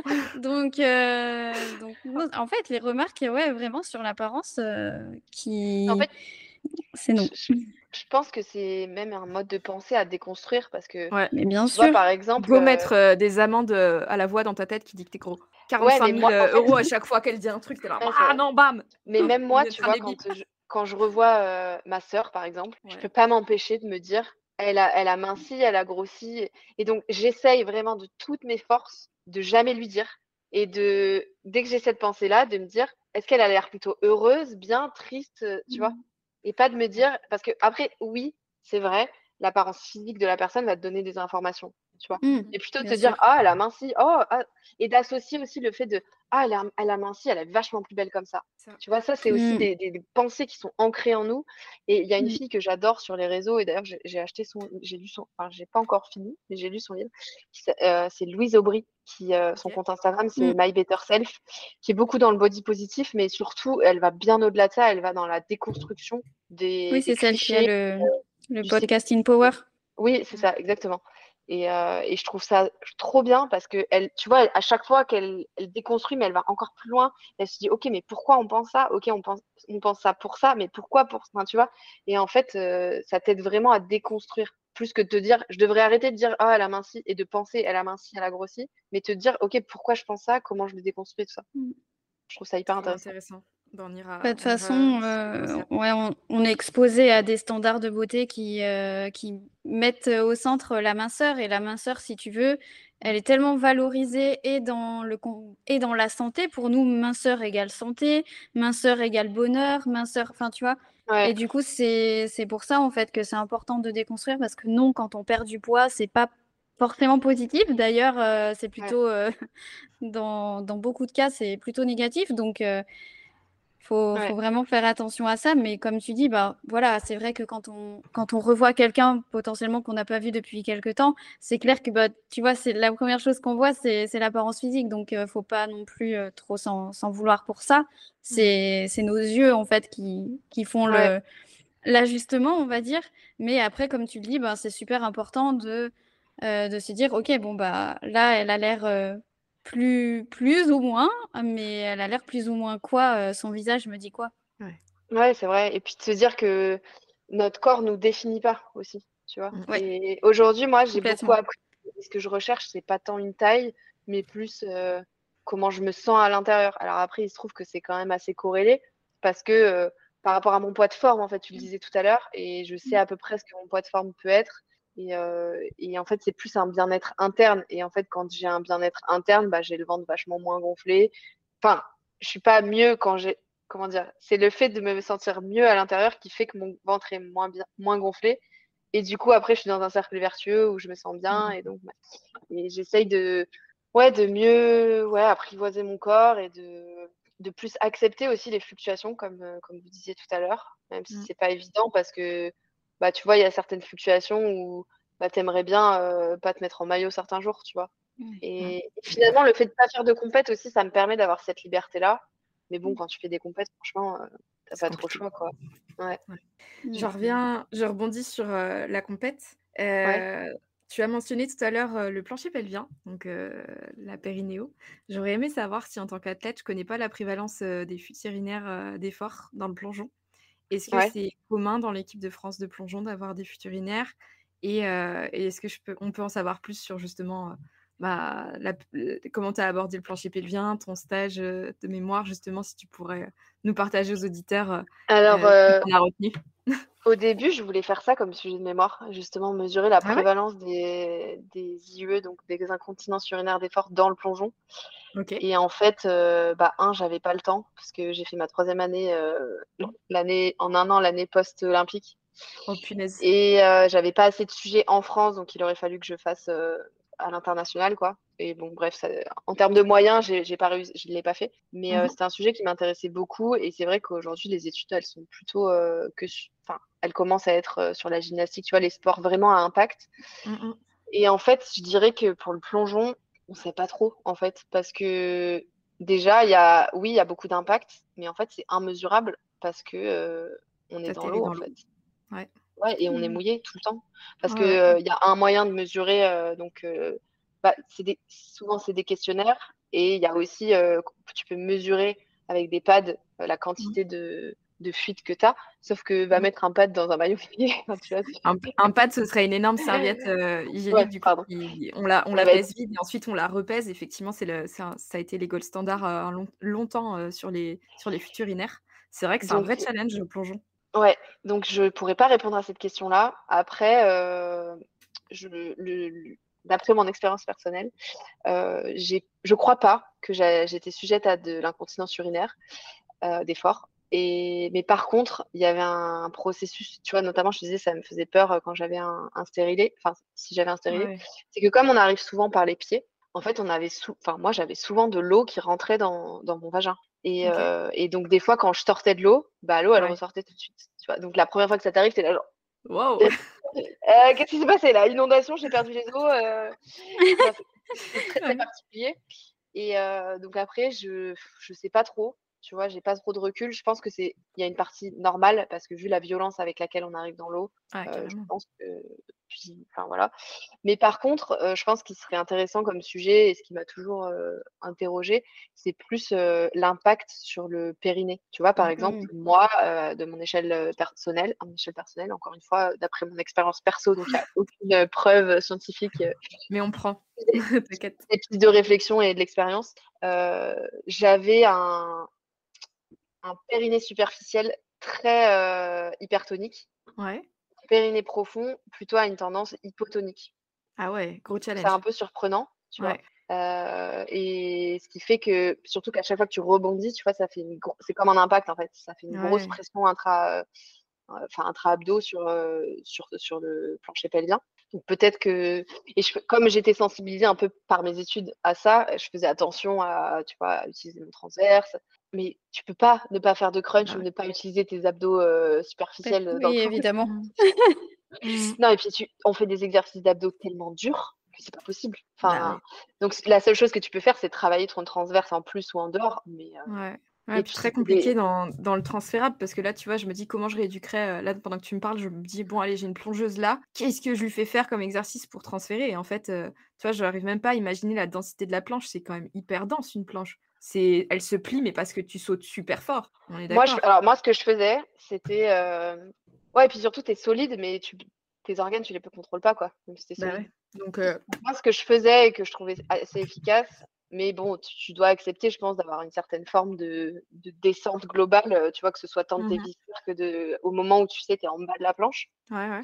Mais ce que je faisais beaucoup, c'était euh, dans les équilibres. Donc, quand, je, quand tu es sur les mains, Mhm. de, de faire un peu d'hypopressif, de rentrer le Mhm. ventre au maximum et en fait d'associer le transverse au, au périnée et d'essayer au maximum de conscientiser ton périnée quand euh, tu fais des rebonds Mhm. simples sur la planche. Parce que autant te dire que quand je vais faire un double demi arrière, je vais pas penser à mon périnée sur, le, sur la planche, tu vois. je vais penser à ce que je vais. Bah non, mais, mais du coup, d'y penser quand je fais des trucs basiques, tu vois, que je fais mes premiers sauts droits. euh, et ça, je Mhm. pense que ça aide. Donc, les équilibres, euh, dans toutes les séries d'abdos que tu fais, essayer de tenir le, le- le plus longtemps que tu peux. Et euh, ce que je faisais aussi, c'était que je faisais des étirements euh, manuels sur euh, Ouais. mon périnée superficiel du coup, qui était hypertonique. Mm, mm. Ouais, je- Parce que ça me crée des douleurs en fait aussi. Alors, du coup, on- Mm. comment on pourrait vulgariser ça? Ouais, ce serait que. Comment expliquer ça? Euh, au niveau du périnée superficiel, ce serait, euh, en fait, ça pourrait se manifester par des douleurs lors de l'insertion d'un objet, un pénis, un doigt, euh, peu importe. Euh, parfois, c'est des réactions euh, au- lors du premier testing en pelvis périnéo. Je sais pas si tu as, Ouais, pu ça- et ça expérimenter peut ça. aussi être. re- Moi, je sais que j'avais souvent mal en bas du dos, en fait. Tu Ouais. vois, à la, à la charnière, je dis en bas du dos parce que pour la vulgarisation. hein. Oui. Parce qu'en en, termes- en, en tant que kiné, c'est très mal vu de dire en bas du dos. Mais euh, tu vois, euh, entre l'étage lombo-sacré, on va dire, donc entre les Ouais. dernières vertèbres lombaires et le bassin, donc entre le sacrum et les dernières vertèbres Ouais. lombaires, là où on a souvent des hernies. Et, euh, et donc moi, j'avais souvent des douleurs un peu diffuses là, Et je m'étais rendu compte que c'était, enfin pas toute seule, hein, mais avec ma kiné, que c'était, ça pouvait avoir une incidence Mmh. liée à mon hypertonie de périnée superficielle. Ouais. Et donc, ça peut s'étirer en externe d'ailleurs. Mmh mh. Mais après, des fois, juste en, en petit massage, comme en fait les femmes font en préparation à la- à Ouais. l'accouchement. Massage, heu, à pour étirer enfin justement pour aider à à l'extraction du bébé, enfin en tout cas que les «assouplir» entre guillemets les tissus avant la fin d'accouchement, c'est effectivement un massage qu'on recommande. En fait, Exactement. la capac ce qu'on attend d'un plancher pelvien, des muscles du plancher pelvien, donc heu, pour vulgariser vraiment, on va repartir un peu à la base. On imagine que le corps, c'est un caisson avec les abdos devant, derrière, heu, les muscles du dos, heu, en dessous de la boîte, le plancher pelvien et au-dessus le diaphragme. Ce qu'on attend des muscles du plancher pelvien, c'est qu'ils soient capables de se contracter dans toute leur amplitude. Déjà un de se contracter, parce qu'il y a pas mal de femmes pour qui c'est pas possible. Ouais. Donc heu, déjà un de se contracter. cette commande. Ouais, c'est ça, d'avoir une commande volontaire. Donc, la au même titre que vous voudriez contracter votre biceps, normalement, vous devriez pouvoir, heu, contracter votre périnée sur commande. Ce qu'on va attendre aussi de lui, c'est qu'il soit capable d'avoir une contraction dans toute son amplitude. Donc, par exemple, le diaphragme, quand on inspire, on va avoir les côtes qui vont qui vont justement, s'expandre. Le diaphragme, il va descendre entre les côtes et le plancher pelvien, en fait, il va il va agir comme un ascenseur. Donc il va vraiment être en parallèle avec votre, heu, votre diaphragme et parfois, en fait, sur chez les sportifs, ce qu'on remarque, c'est que ce le plancher du bas, on va dire le le plancher pelvien, bah, en fait, lui, il est coincé au troisième étage. Donc en fait, tout va tout va bouger autour. Ouais. En fait, l'hypertonie des muscles fait qu'en fait, il y a pas cette, heu, possibilité d'aller d'avoir une contraction dans toute son amplitude. Ce qui fait que des fois, tu peux avoir des des pressions qui sont différentes avec une urètre, enfin l'urètre du coup qui est impactée parce qu'en fait, heu, bah, au bout d'un moment, c'est comme tu dis, hein, tu as une planche, tu as les viscères qui vont tomber, bah, au bout d'un moment, faut que ça faut Ouais, qu'il c'est faut qu'il se passe quelque chose. Donc en fait, heu, ce qu'on attend normalement des des planchers pelviens, c'est déjà d'être contractile, d'être détendu et ça, chez les sportifs, c'est un vrai challenge et il y a eu un espèce de de message qui est passé au niveau des Kegel, des exercices de Kegel. Donc les exercices de Kegel, vous avez peut-être déjà entendu parler, c'est, bah, tu serres ton périnée, heu, autant de fois que tu peux, tout le temps, heu, dès que tu penses, machin. Sauf qu'en fait, il y a des femmes, elles sont en mode Kegel. Voilà, c'est leur seul mode unique. Sauf qu'en fait, ben, si tu serres ta main toute la journée, bah, à la fin, tu as mal. Voilà et Et c'est pas et en fait, du coup, ben, votre périnée, il doit être capable de se contracter, mais aussi de se relâcher et le relâchement, on ne l'apprend jamais aux sportives. Et et ça s'applique à toutes les sphères de la vie d'ailleurs. Ah complètement, complètement On et capable et mais aussi de se reposer. Exactement! Eh, quelle belle métaphore avec ce qu'on vient de dire Bah plus ouais. tôt, vous trouvez pas? Et j'apprends et coup, que je heu n'arrive pas à faire en ce moment.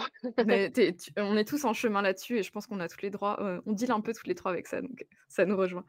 Et ouais, du coup, chez les sportifs, c'est vrai que c'est un vrai challenge et comme tu dis, quand il y a des contraintes, de bah oui, je dois faire un un triple arrière, heu, je suis pas sûre que ce qu'on demande, d'avoir une action consciente du périnée, une contraction consciente, c'est pas du tout ce qu'on demande maintenant dans la littérature. On demande pas de courir en contractant son périnée. Donc en fait, il y a des choses à faire autrement avec justement de l'activation du transverse qui est plus transférable et surtout être sûr que, que le périnée, il est capable de à la fois, heu, monter, à la fois descendre, à la fois de se contracter, à la fois de se relâcher et après, bah, ça répond au renforcement musculaire, heu, global quoi. Donc tu vois, ça pose la vraie question aussi de enfin, je vais avoir un regard un peu critique sur la périnée telle qu'elle est faite aujourd'hui, mais ça se passe pas sur une table quoi. À un moment donné, faut faut Ouais. commencer à sortir des box et proposer de la périnéo, heu heu, en conditions réelles en Après, fait. heu, on va rentrer dans le sujet de l'exercice de la kiné aujourd'hui en France et Oui, ça va être un on a des débat. choses à dire. Ouais, on va on pourra refaire un podcast là-dessus, mais bref. En tout cas, merci de de ton expérience là-dessus et je sais est-ce que Ouais, Barbara, tu as très intéressant. Vu qu'on est parti dans notre, dans notre truc de kiné, est-ce que c'est accessible ou faut qu'on redéfinisse des termes? Heu, moi, c'était c'était bien, j'ai bien écouté, heu, sagement. Ouais. C'était très intéressant. Mais Ouais. heu, ouais, je pense que je pense que ça va parler à à pas mal de sportives, effectivement. Ouais. Bah, en tout cas, on peut dire Mmh. aux auditeurs et aux auditrices que s'ils ont des questions, qu'ils n'hésitent pas à les poser à Grave. l'une de nous 3 ou en tout cas sous le dans sur les réseaux, heu, sous l'épisode qui correspond ou pas d'ailleurs et Grave. on va toujours apporter plus de précisions.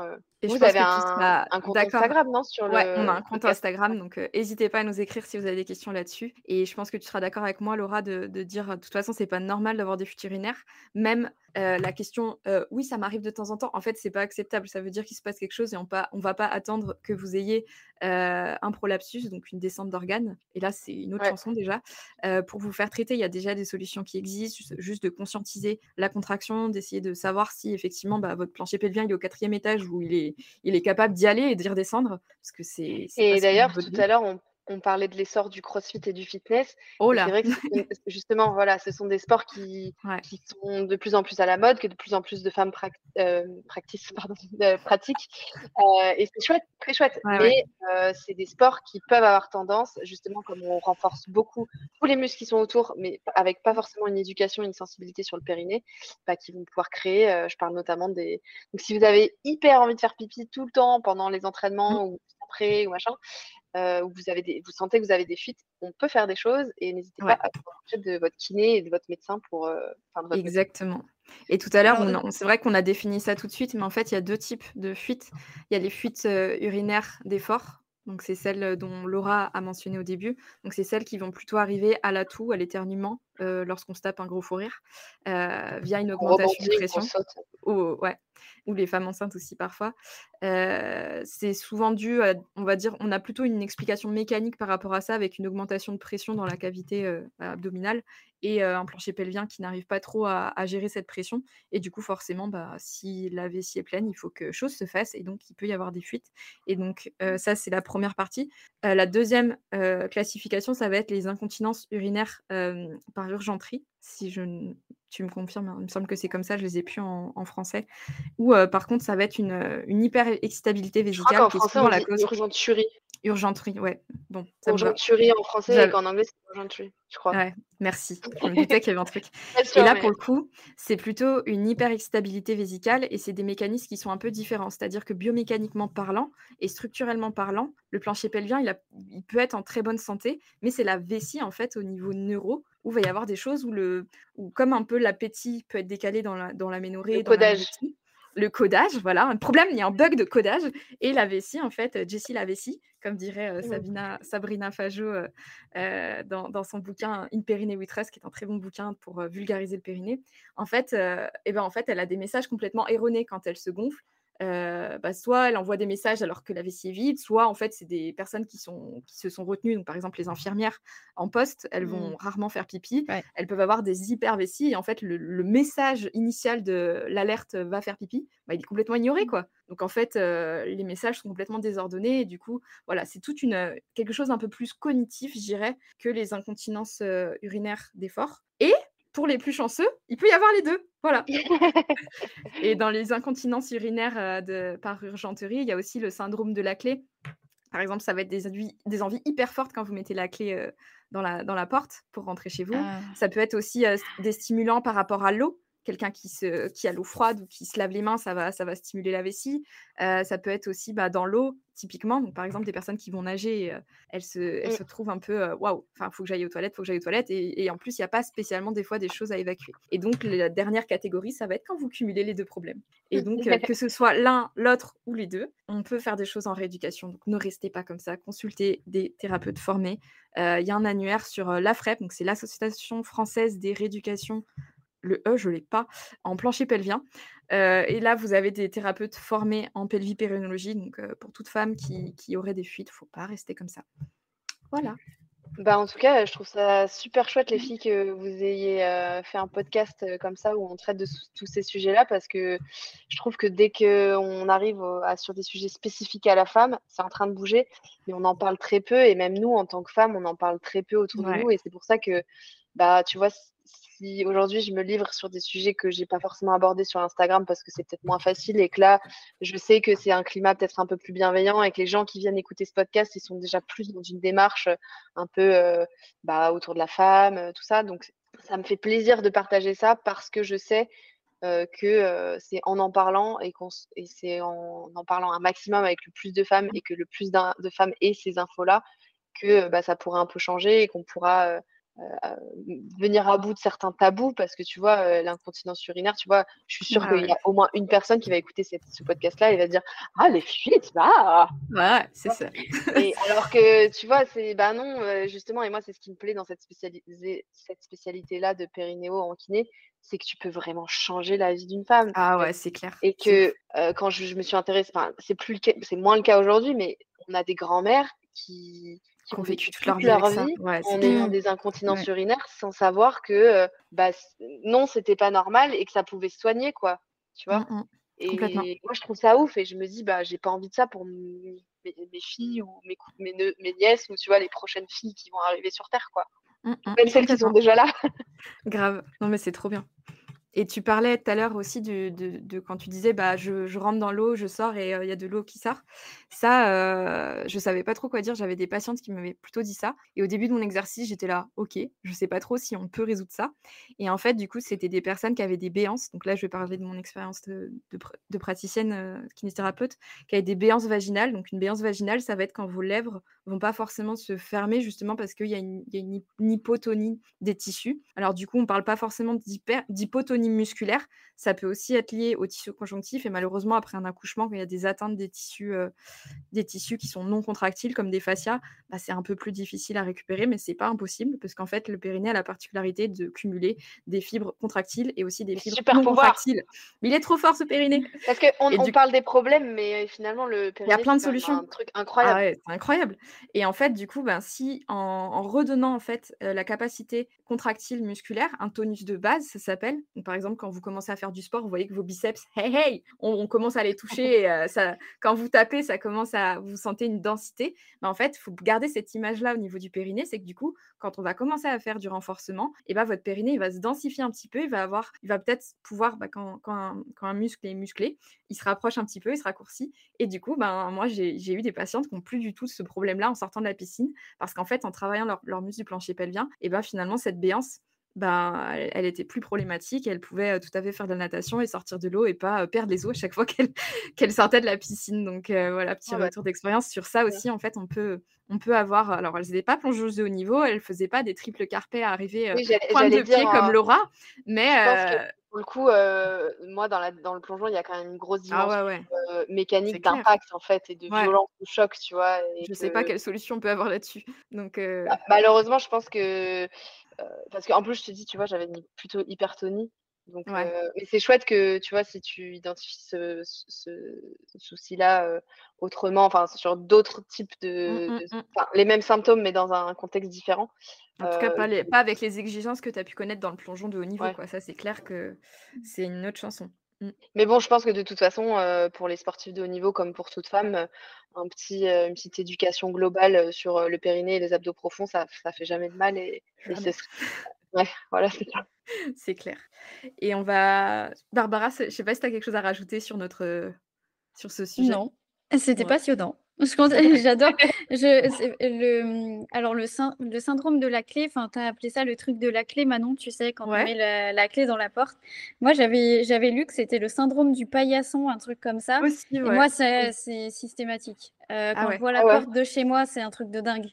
Ah Ouais. Ah, bah, tu vois, ça peut ça peut donner des indices et du coup, ça permet de classifier, ça, c'est rigolo, il y a une sage-femme, qui fait de la vulgarisation et qui voulait vraiment savoir: «Mais en kiné, vous faites quoi exactement? Et est-ce que tu peux clarifier, en fait, j'ai pas compris, heu, dans la famille des fuites, qu'est-ce qu'il y a?» donc j'avais fait cette explication il y a pas longtemps et je trouve ça cool, en fait, on a des corps de métier qui sont parfois similaires. En tout cas, les sages-femmes participent aussi à la rééducation du Mmh. plancher pelvien et du coup, c'est cool d'essayer de comprendre le le champ de l'autre, parce que nous, bah, post, heu, post-accouchement, on a plein de travail à faire aussi et d'un côté, heu, je suis Mmh. bien pour le moment, je suis loin d'être experte sur, heu, toutes les modes de délivrance et qu'est-ce qui se passe concrètement au niveau du plancher pelvien donc heu, voilà, je pense qu'on peut tous apprendre, les uns des autres et si vous écoutez po ce podcast et que vous vous reconnaissez, sachez vraiment que c'est pas une fatalité du tout.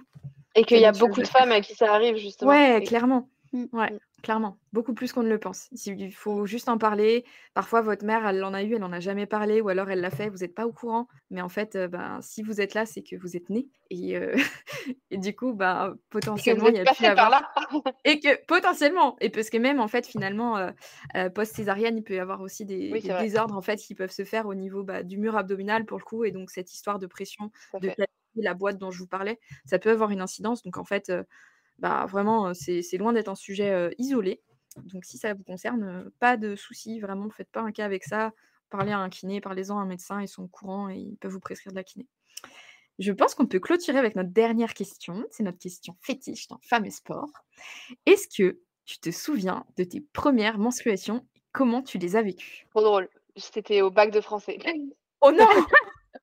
Oh le double stress! Non mais attends, attends, j'ai la totale. Bac de français et entraînement de plongeon derrière dans la foulée. Oh la vache! Ouais Ah et relou. alors, heu, mes copines qui me disent la classique, heu: «Non mais t'inquiète, dans l'eau ça s'arrête». J'attends toujours validation de cette théorie parce que personnellement, après 20 ans dans l'eau, ça ne m'est jamais arrivé. D'accord. Donc, ouais, j'ai eu mes premières règles le matin de mon bac de français ou en revenant de mon bac de français. Donc, un peu petite panique. Bon, comme je les, ai, je les ai eu très tard, j'avais 16 ans. je mmh. savais un peu ce que c'était. J'avais déjà eu des copines qui en avaient autour de moi mais comme je les avais pas, ça m'intéressait pas spécialement ou j'avais pas forcément posé de questions. Mais euh, et puis dans les placards de la salle de bain, j'avais déjà vu des tampons euh, ou des serviettes euh, qui appartenaient à ma mère, quoi. Mmh. Donc j'ai pas réfléchi. je suis rentrée après, après, le bac de français, j'ai pris une serviette et j'ai mis dans ma culotte, quoi. Et j'arrive à l'entraînement de plongeon, je me dis ah ouais, mais là on va dans l'eau là. Ah ouais. Et puis en plus, c'est quand tu t'entraînes tous les jours, que tu fais des compètes et tout. Tu vois, j'aurais été en loisir, j'aurais pu dire ou j'aurais été, j'aurais pu dire bah j'ai mes règles, je vais pas dans l'eau. Et ça m'a même pas traversé l'esprit. Et donc, je me souviens, j'avais demandé à une copine, genre, «Bah, tu fais comment Elle me dit, bah, tu mets un tampon. donc, elle m'avait, elle m'avait passé, prêté, elle m'avait passé un tampon. Et je lui dis, mais je fais comment? Et puis, tu sais, t'as pas envie que ta copine, elle te mette ton tampon, tu vois. Et donc, elle me dit, bah, voilà, tu déplies, tu mets comme ça et tout. Et un, je me souviens, c'était vraiment, ça marque, hein, mais c'était un tampon sans applicateur. Et, ah ouais. Et j'étais là, mais comment je fais? J'avais l'impression que ça rentrait pas et tout. Bon, finalement, j'ai réussi à m'en sortir. Et j'étais là, je gigotais et tout. Et puis euh, après, bah, le soir, j'en parle à ma mère. Elle me dit, bah attends, moi j'en ai avec applicateur, tu vas voir, c'est plus, plus facile. Euh, machin, Voilà mes premières règles. Et depuis, j'ai découvert la cup d'ailleurs. Et je, je, vous recommande. Ok, et bah tu vois, j'allais te poser la question de comment tu as géré en fait après tes menstruations mmh. lors de ta, de ta carrière. Après, tu as un peu répondu, c'est qu'elles étaient souvent pas là. Ouais, alors après, je me suis mise au, au stérilet, donc j'avais des règles un peu. Enfin, ça a une réputation, le stérilet en cuir, d'augmenter ton débit et la durée de tes règles. Donc, je pense que de base, j'ai pas des grosses règles, mais du coup, là, j'avais quand même 4-5 jours de règles avec un ou deux jours abondants. Et je suis passée à la cup aussi en même temps que, bah, j'ai arrêté le plongeon et que du coup j'ai eu des, un retour de règles, on va dire, parce que ça s'alignait avec mes, mes volontés et mes valeurs de vivre sainement, d'avoir une santé, enfin de faire mmh attention à ma santé et d'aussi avoir un impact sur la planète le, le, plus minimal possible. Et pour moi, la cup, ça, ça réunit tout ça parce que bah, en termes de santé, alors, il y a le risque, je je sais plus quoi, d'infection, le choc. Le choc, ouais, le choc, Choc toxique, merci. Le risque du choc toxique n'est pas forcément réduit, mais bon, comme si tu gardes, c'est comme si, tu gardes un tampon pendant 24 mmh, heures. Donc, mmh. Mmh. il faut juste, il y a quelques règles d'hygiène à respecter, mais de la même manière que quand tu mets un tampon, tu vois, de garder une hygiène correcte, de stériliser ta cup et tout ça. Mais je m'y retrouve vachement parce que bah, c'est zéro déchet. Je me mets, enfin, je mets pas dans mon corps des choses qui ont été blanchies avec des, des produits chimiques ou un coton qui a été cultivé potentiellement avec des, mmh comment on dit, des produits chimiques aussi, des, pesticides. Des pesticides. Des pesticides, donc voilà, ça me, ça me revient, enfin ça me correspond bien. Après, c'est vrai que quand je plonge, aujourd'hui, je suis plus sous stérilé et du coup, je ressens beaucoup plus mes cycles.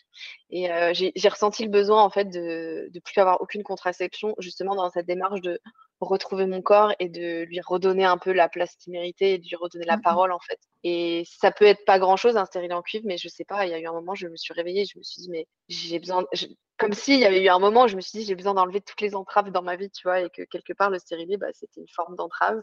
Mmh. Et j'avais, j'avais pas de, forcément de compagnon dans ma vie à ce moment-là, donc j'en ressentais, enfin, j'avais pas un besoin important mmh. de contraception, et finalement, je suis bien contente parce que mon besoin primaire, c'était de plus rien avoir en fait dans mon corps. Et, depuis, bah, justement, je ressens beaucoup plus mes cycles avec des fois des douleurs hyper intenses, des fois au moment de l'ovulation, ma forme physique aussi qui fluctue. Tu vois, on, parlait de, on a parlé de rétention d'eau. Mmh donc, j'apprivoise, j'apprivoise. J'ai un cycle très irrégulier, donc je ne sais pas si c'est que ça se met encore en place ou si c'est juste mon cycle qui est comme ça, parce que je sais que c'est possible aussi. Et, mmh je sais que ma mère a eu un, cycle très irrégulier. Non, je te vois, je te vois. Euh, bah, je, voulais rebondir sur aussi. Euh, bah, bah, tu veux, tu veux y aller, Barbara Je voulais rebondir aussi sur l'âge euh, de la survenue. Ouais. Oui, oui, je... te laisse. Vas-y. Elle n'a pas, a pas tout validé ce que j'ai dit, Barbara. J'ai vu sa tête. Ah, alors, moi, je n'invalide rien de ce que tu dis. mais, euh... Et merci de nous partager ça, vraiment, Laura. Ouais, vraiment, c'est hyper précieux parce que, parce que ça donne beaucoup d'indications euh, bah, à toutes celles qui nous écoutent. Euh, ton âge, effectivement, de survenue euh, de, de, des premières règles, il est hyper tardif. Et à partir de 15 ans, en fait, si tes règles surviennent après 15 ans, euh, à 15 ans ou après 15 ans, il me semble. Bon, bref, euh, après 15 ans, euh, on parle d'aménorrhée primaire déjà. Mmh. ça veut dire que normalement, les, règles sont quand même censées arriver avant les 15 ans. Mais je, pense qu'effectivement, toi, avec ton niveau sportif, et eh ben, ça a décalé. sport intensif mmh. depuis mes 11 ans, on va dire. Ouais, donc euh, donc c'est certainement euh, ce qui a retardé l'apparition de tes premières règles et la mise en place de tes cycles. Alors c'est vrai que quand les premières règles apparaissent, ensuite pendant quelques années, euh, pendant quelques années, voilà, le, cycle est un peu irrégulier, mais ensuite c'est censé se régulariser.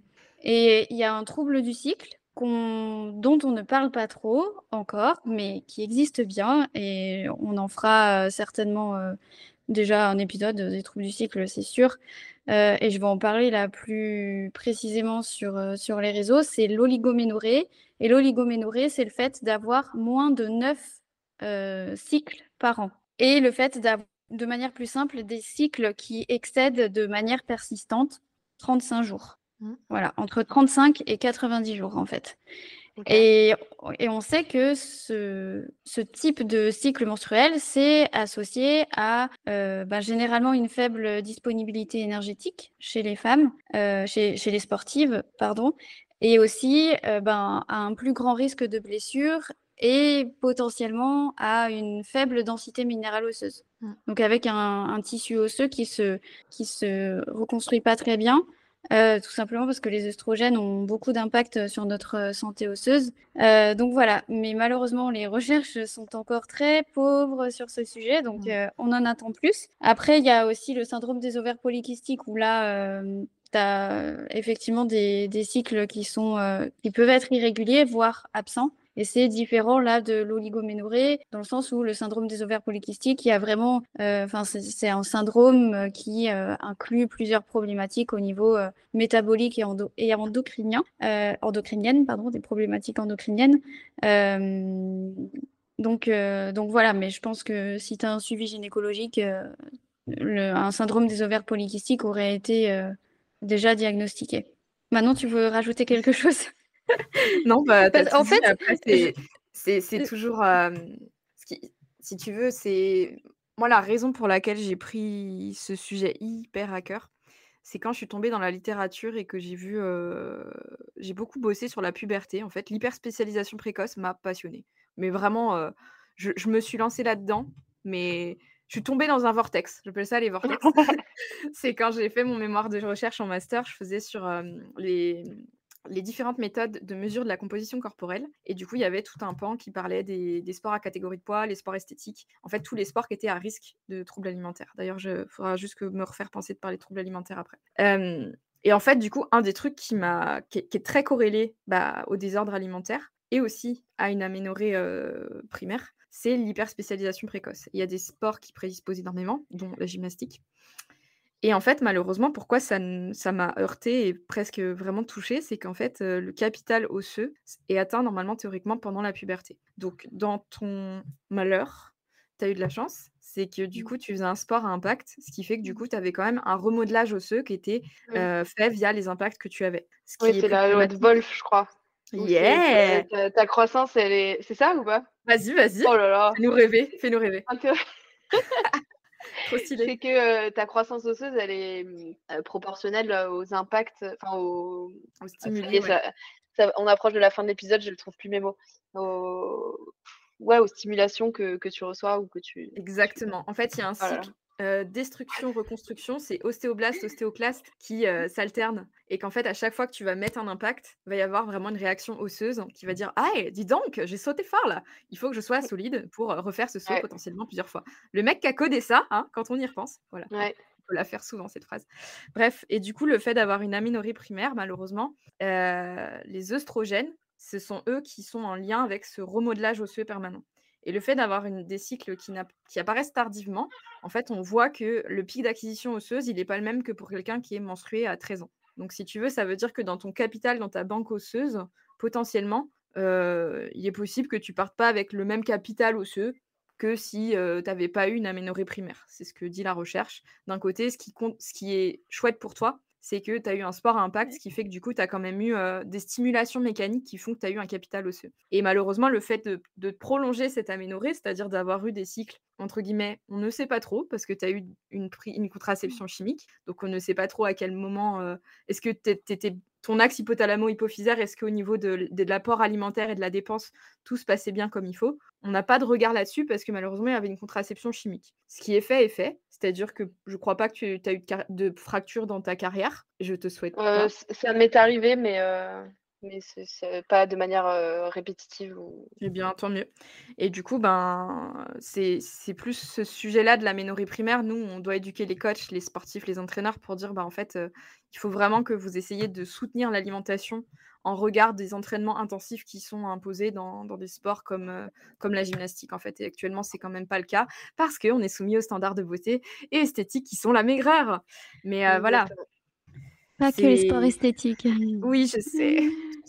Mais je vois, quand je vois des Simone Biles, tu vois, moi, ça a été une révolution de voir Simone Biles sur les praticables euh, parce que cette meuf, elle a des quadrilles à faire pâlir euh, les bodybuilders, quoi. Et par contre, elle te tape des figures à son nom avec des triples salto arrière et des vrilles. Et là, je me suis dit, waouh, un renouveau pour la, pour la gymnastique, en fait. Parce que pour commencer à avoir ce niveau de performance, il n'y a pas de secret là. Il faut bien manger et il faut s'entraîner différemment. Et elle a fait, un, elle a fait naître un, des autres standards, en fait. Et je pense que c'est important qu'on valorise ces choses-là.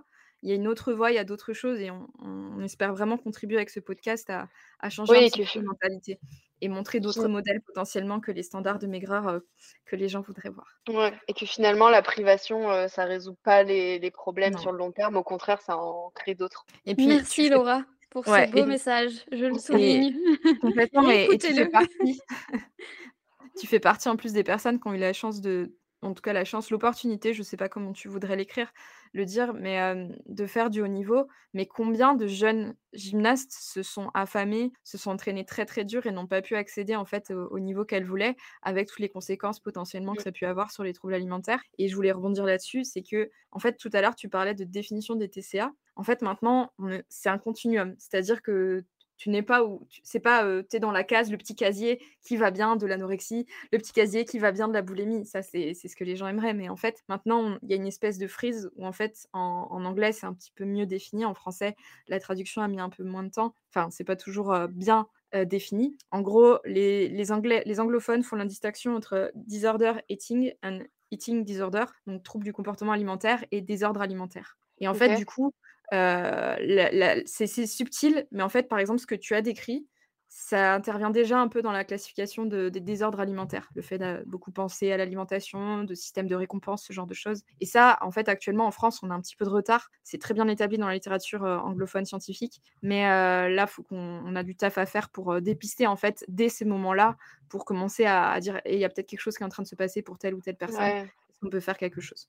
Bah, après, ah moi, je sais que, tu vois, je me, je me suis affamée, euh, que j'ai pas eu un, un, rapport très sain à la nourriture, mais que finalement, en me passionnant euh, je, je, me suis mise des limites euh, qui sont qui m'ont permis de rester dans un cadre euh, acceptable, on va dire. Ouais. Bah, disons que je pense que tu as eu de la chance parce que tu as cumulé quand même les facteurs de risque. Tu étais sportif de haut niveau, tu faisais un sport à visée esthétique, euh, du coup, enfin, tu vois, tu as, quand même cumulé euh, vraiment pas mal de facteurs. Oui, après, je, vous le dis, hein, aujourd'hui, sereinement, je n'ai pas un rapport sain à la nourriture, c'est sûr. Je le sais. Après, euh, est-ce que j'étais plus vers l'anorexie, la boulimie? Oui. Est-ce qu'on a besoin de le savoir? Est-ce qu'on a besoin de le définir?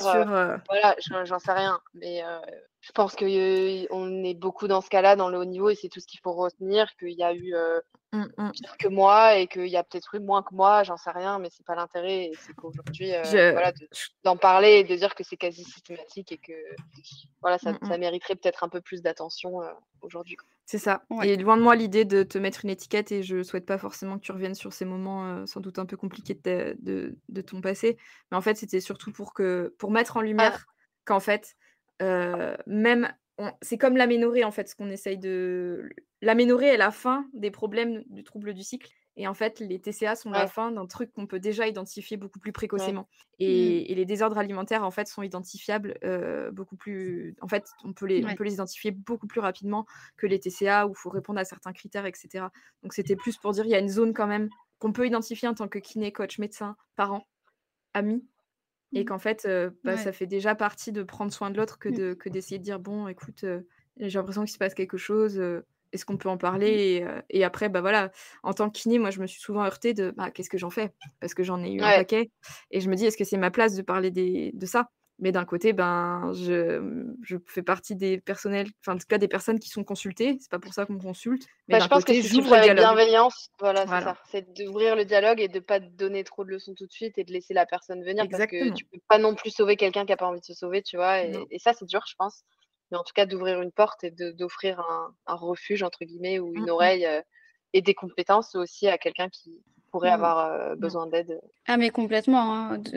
Bon, déjà, je rajoute que tout le monde est légitime de demander de l'aide, que ce soit, dès que vous ressentez de toute façon une souffrance dans votre rapport à l'alimentation, peu importe votre poids parce que ce qu'on sait pas Mmh aussi, c'est que, la plupart des TCA ne se voient absolument pas sur le corps des gens.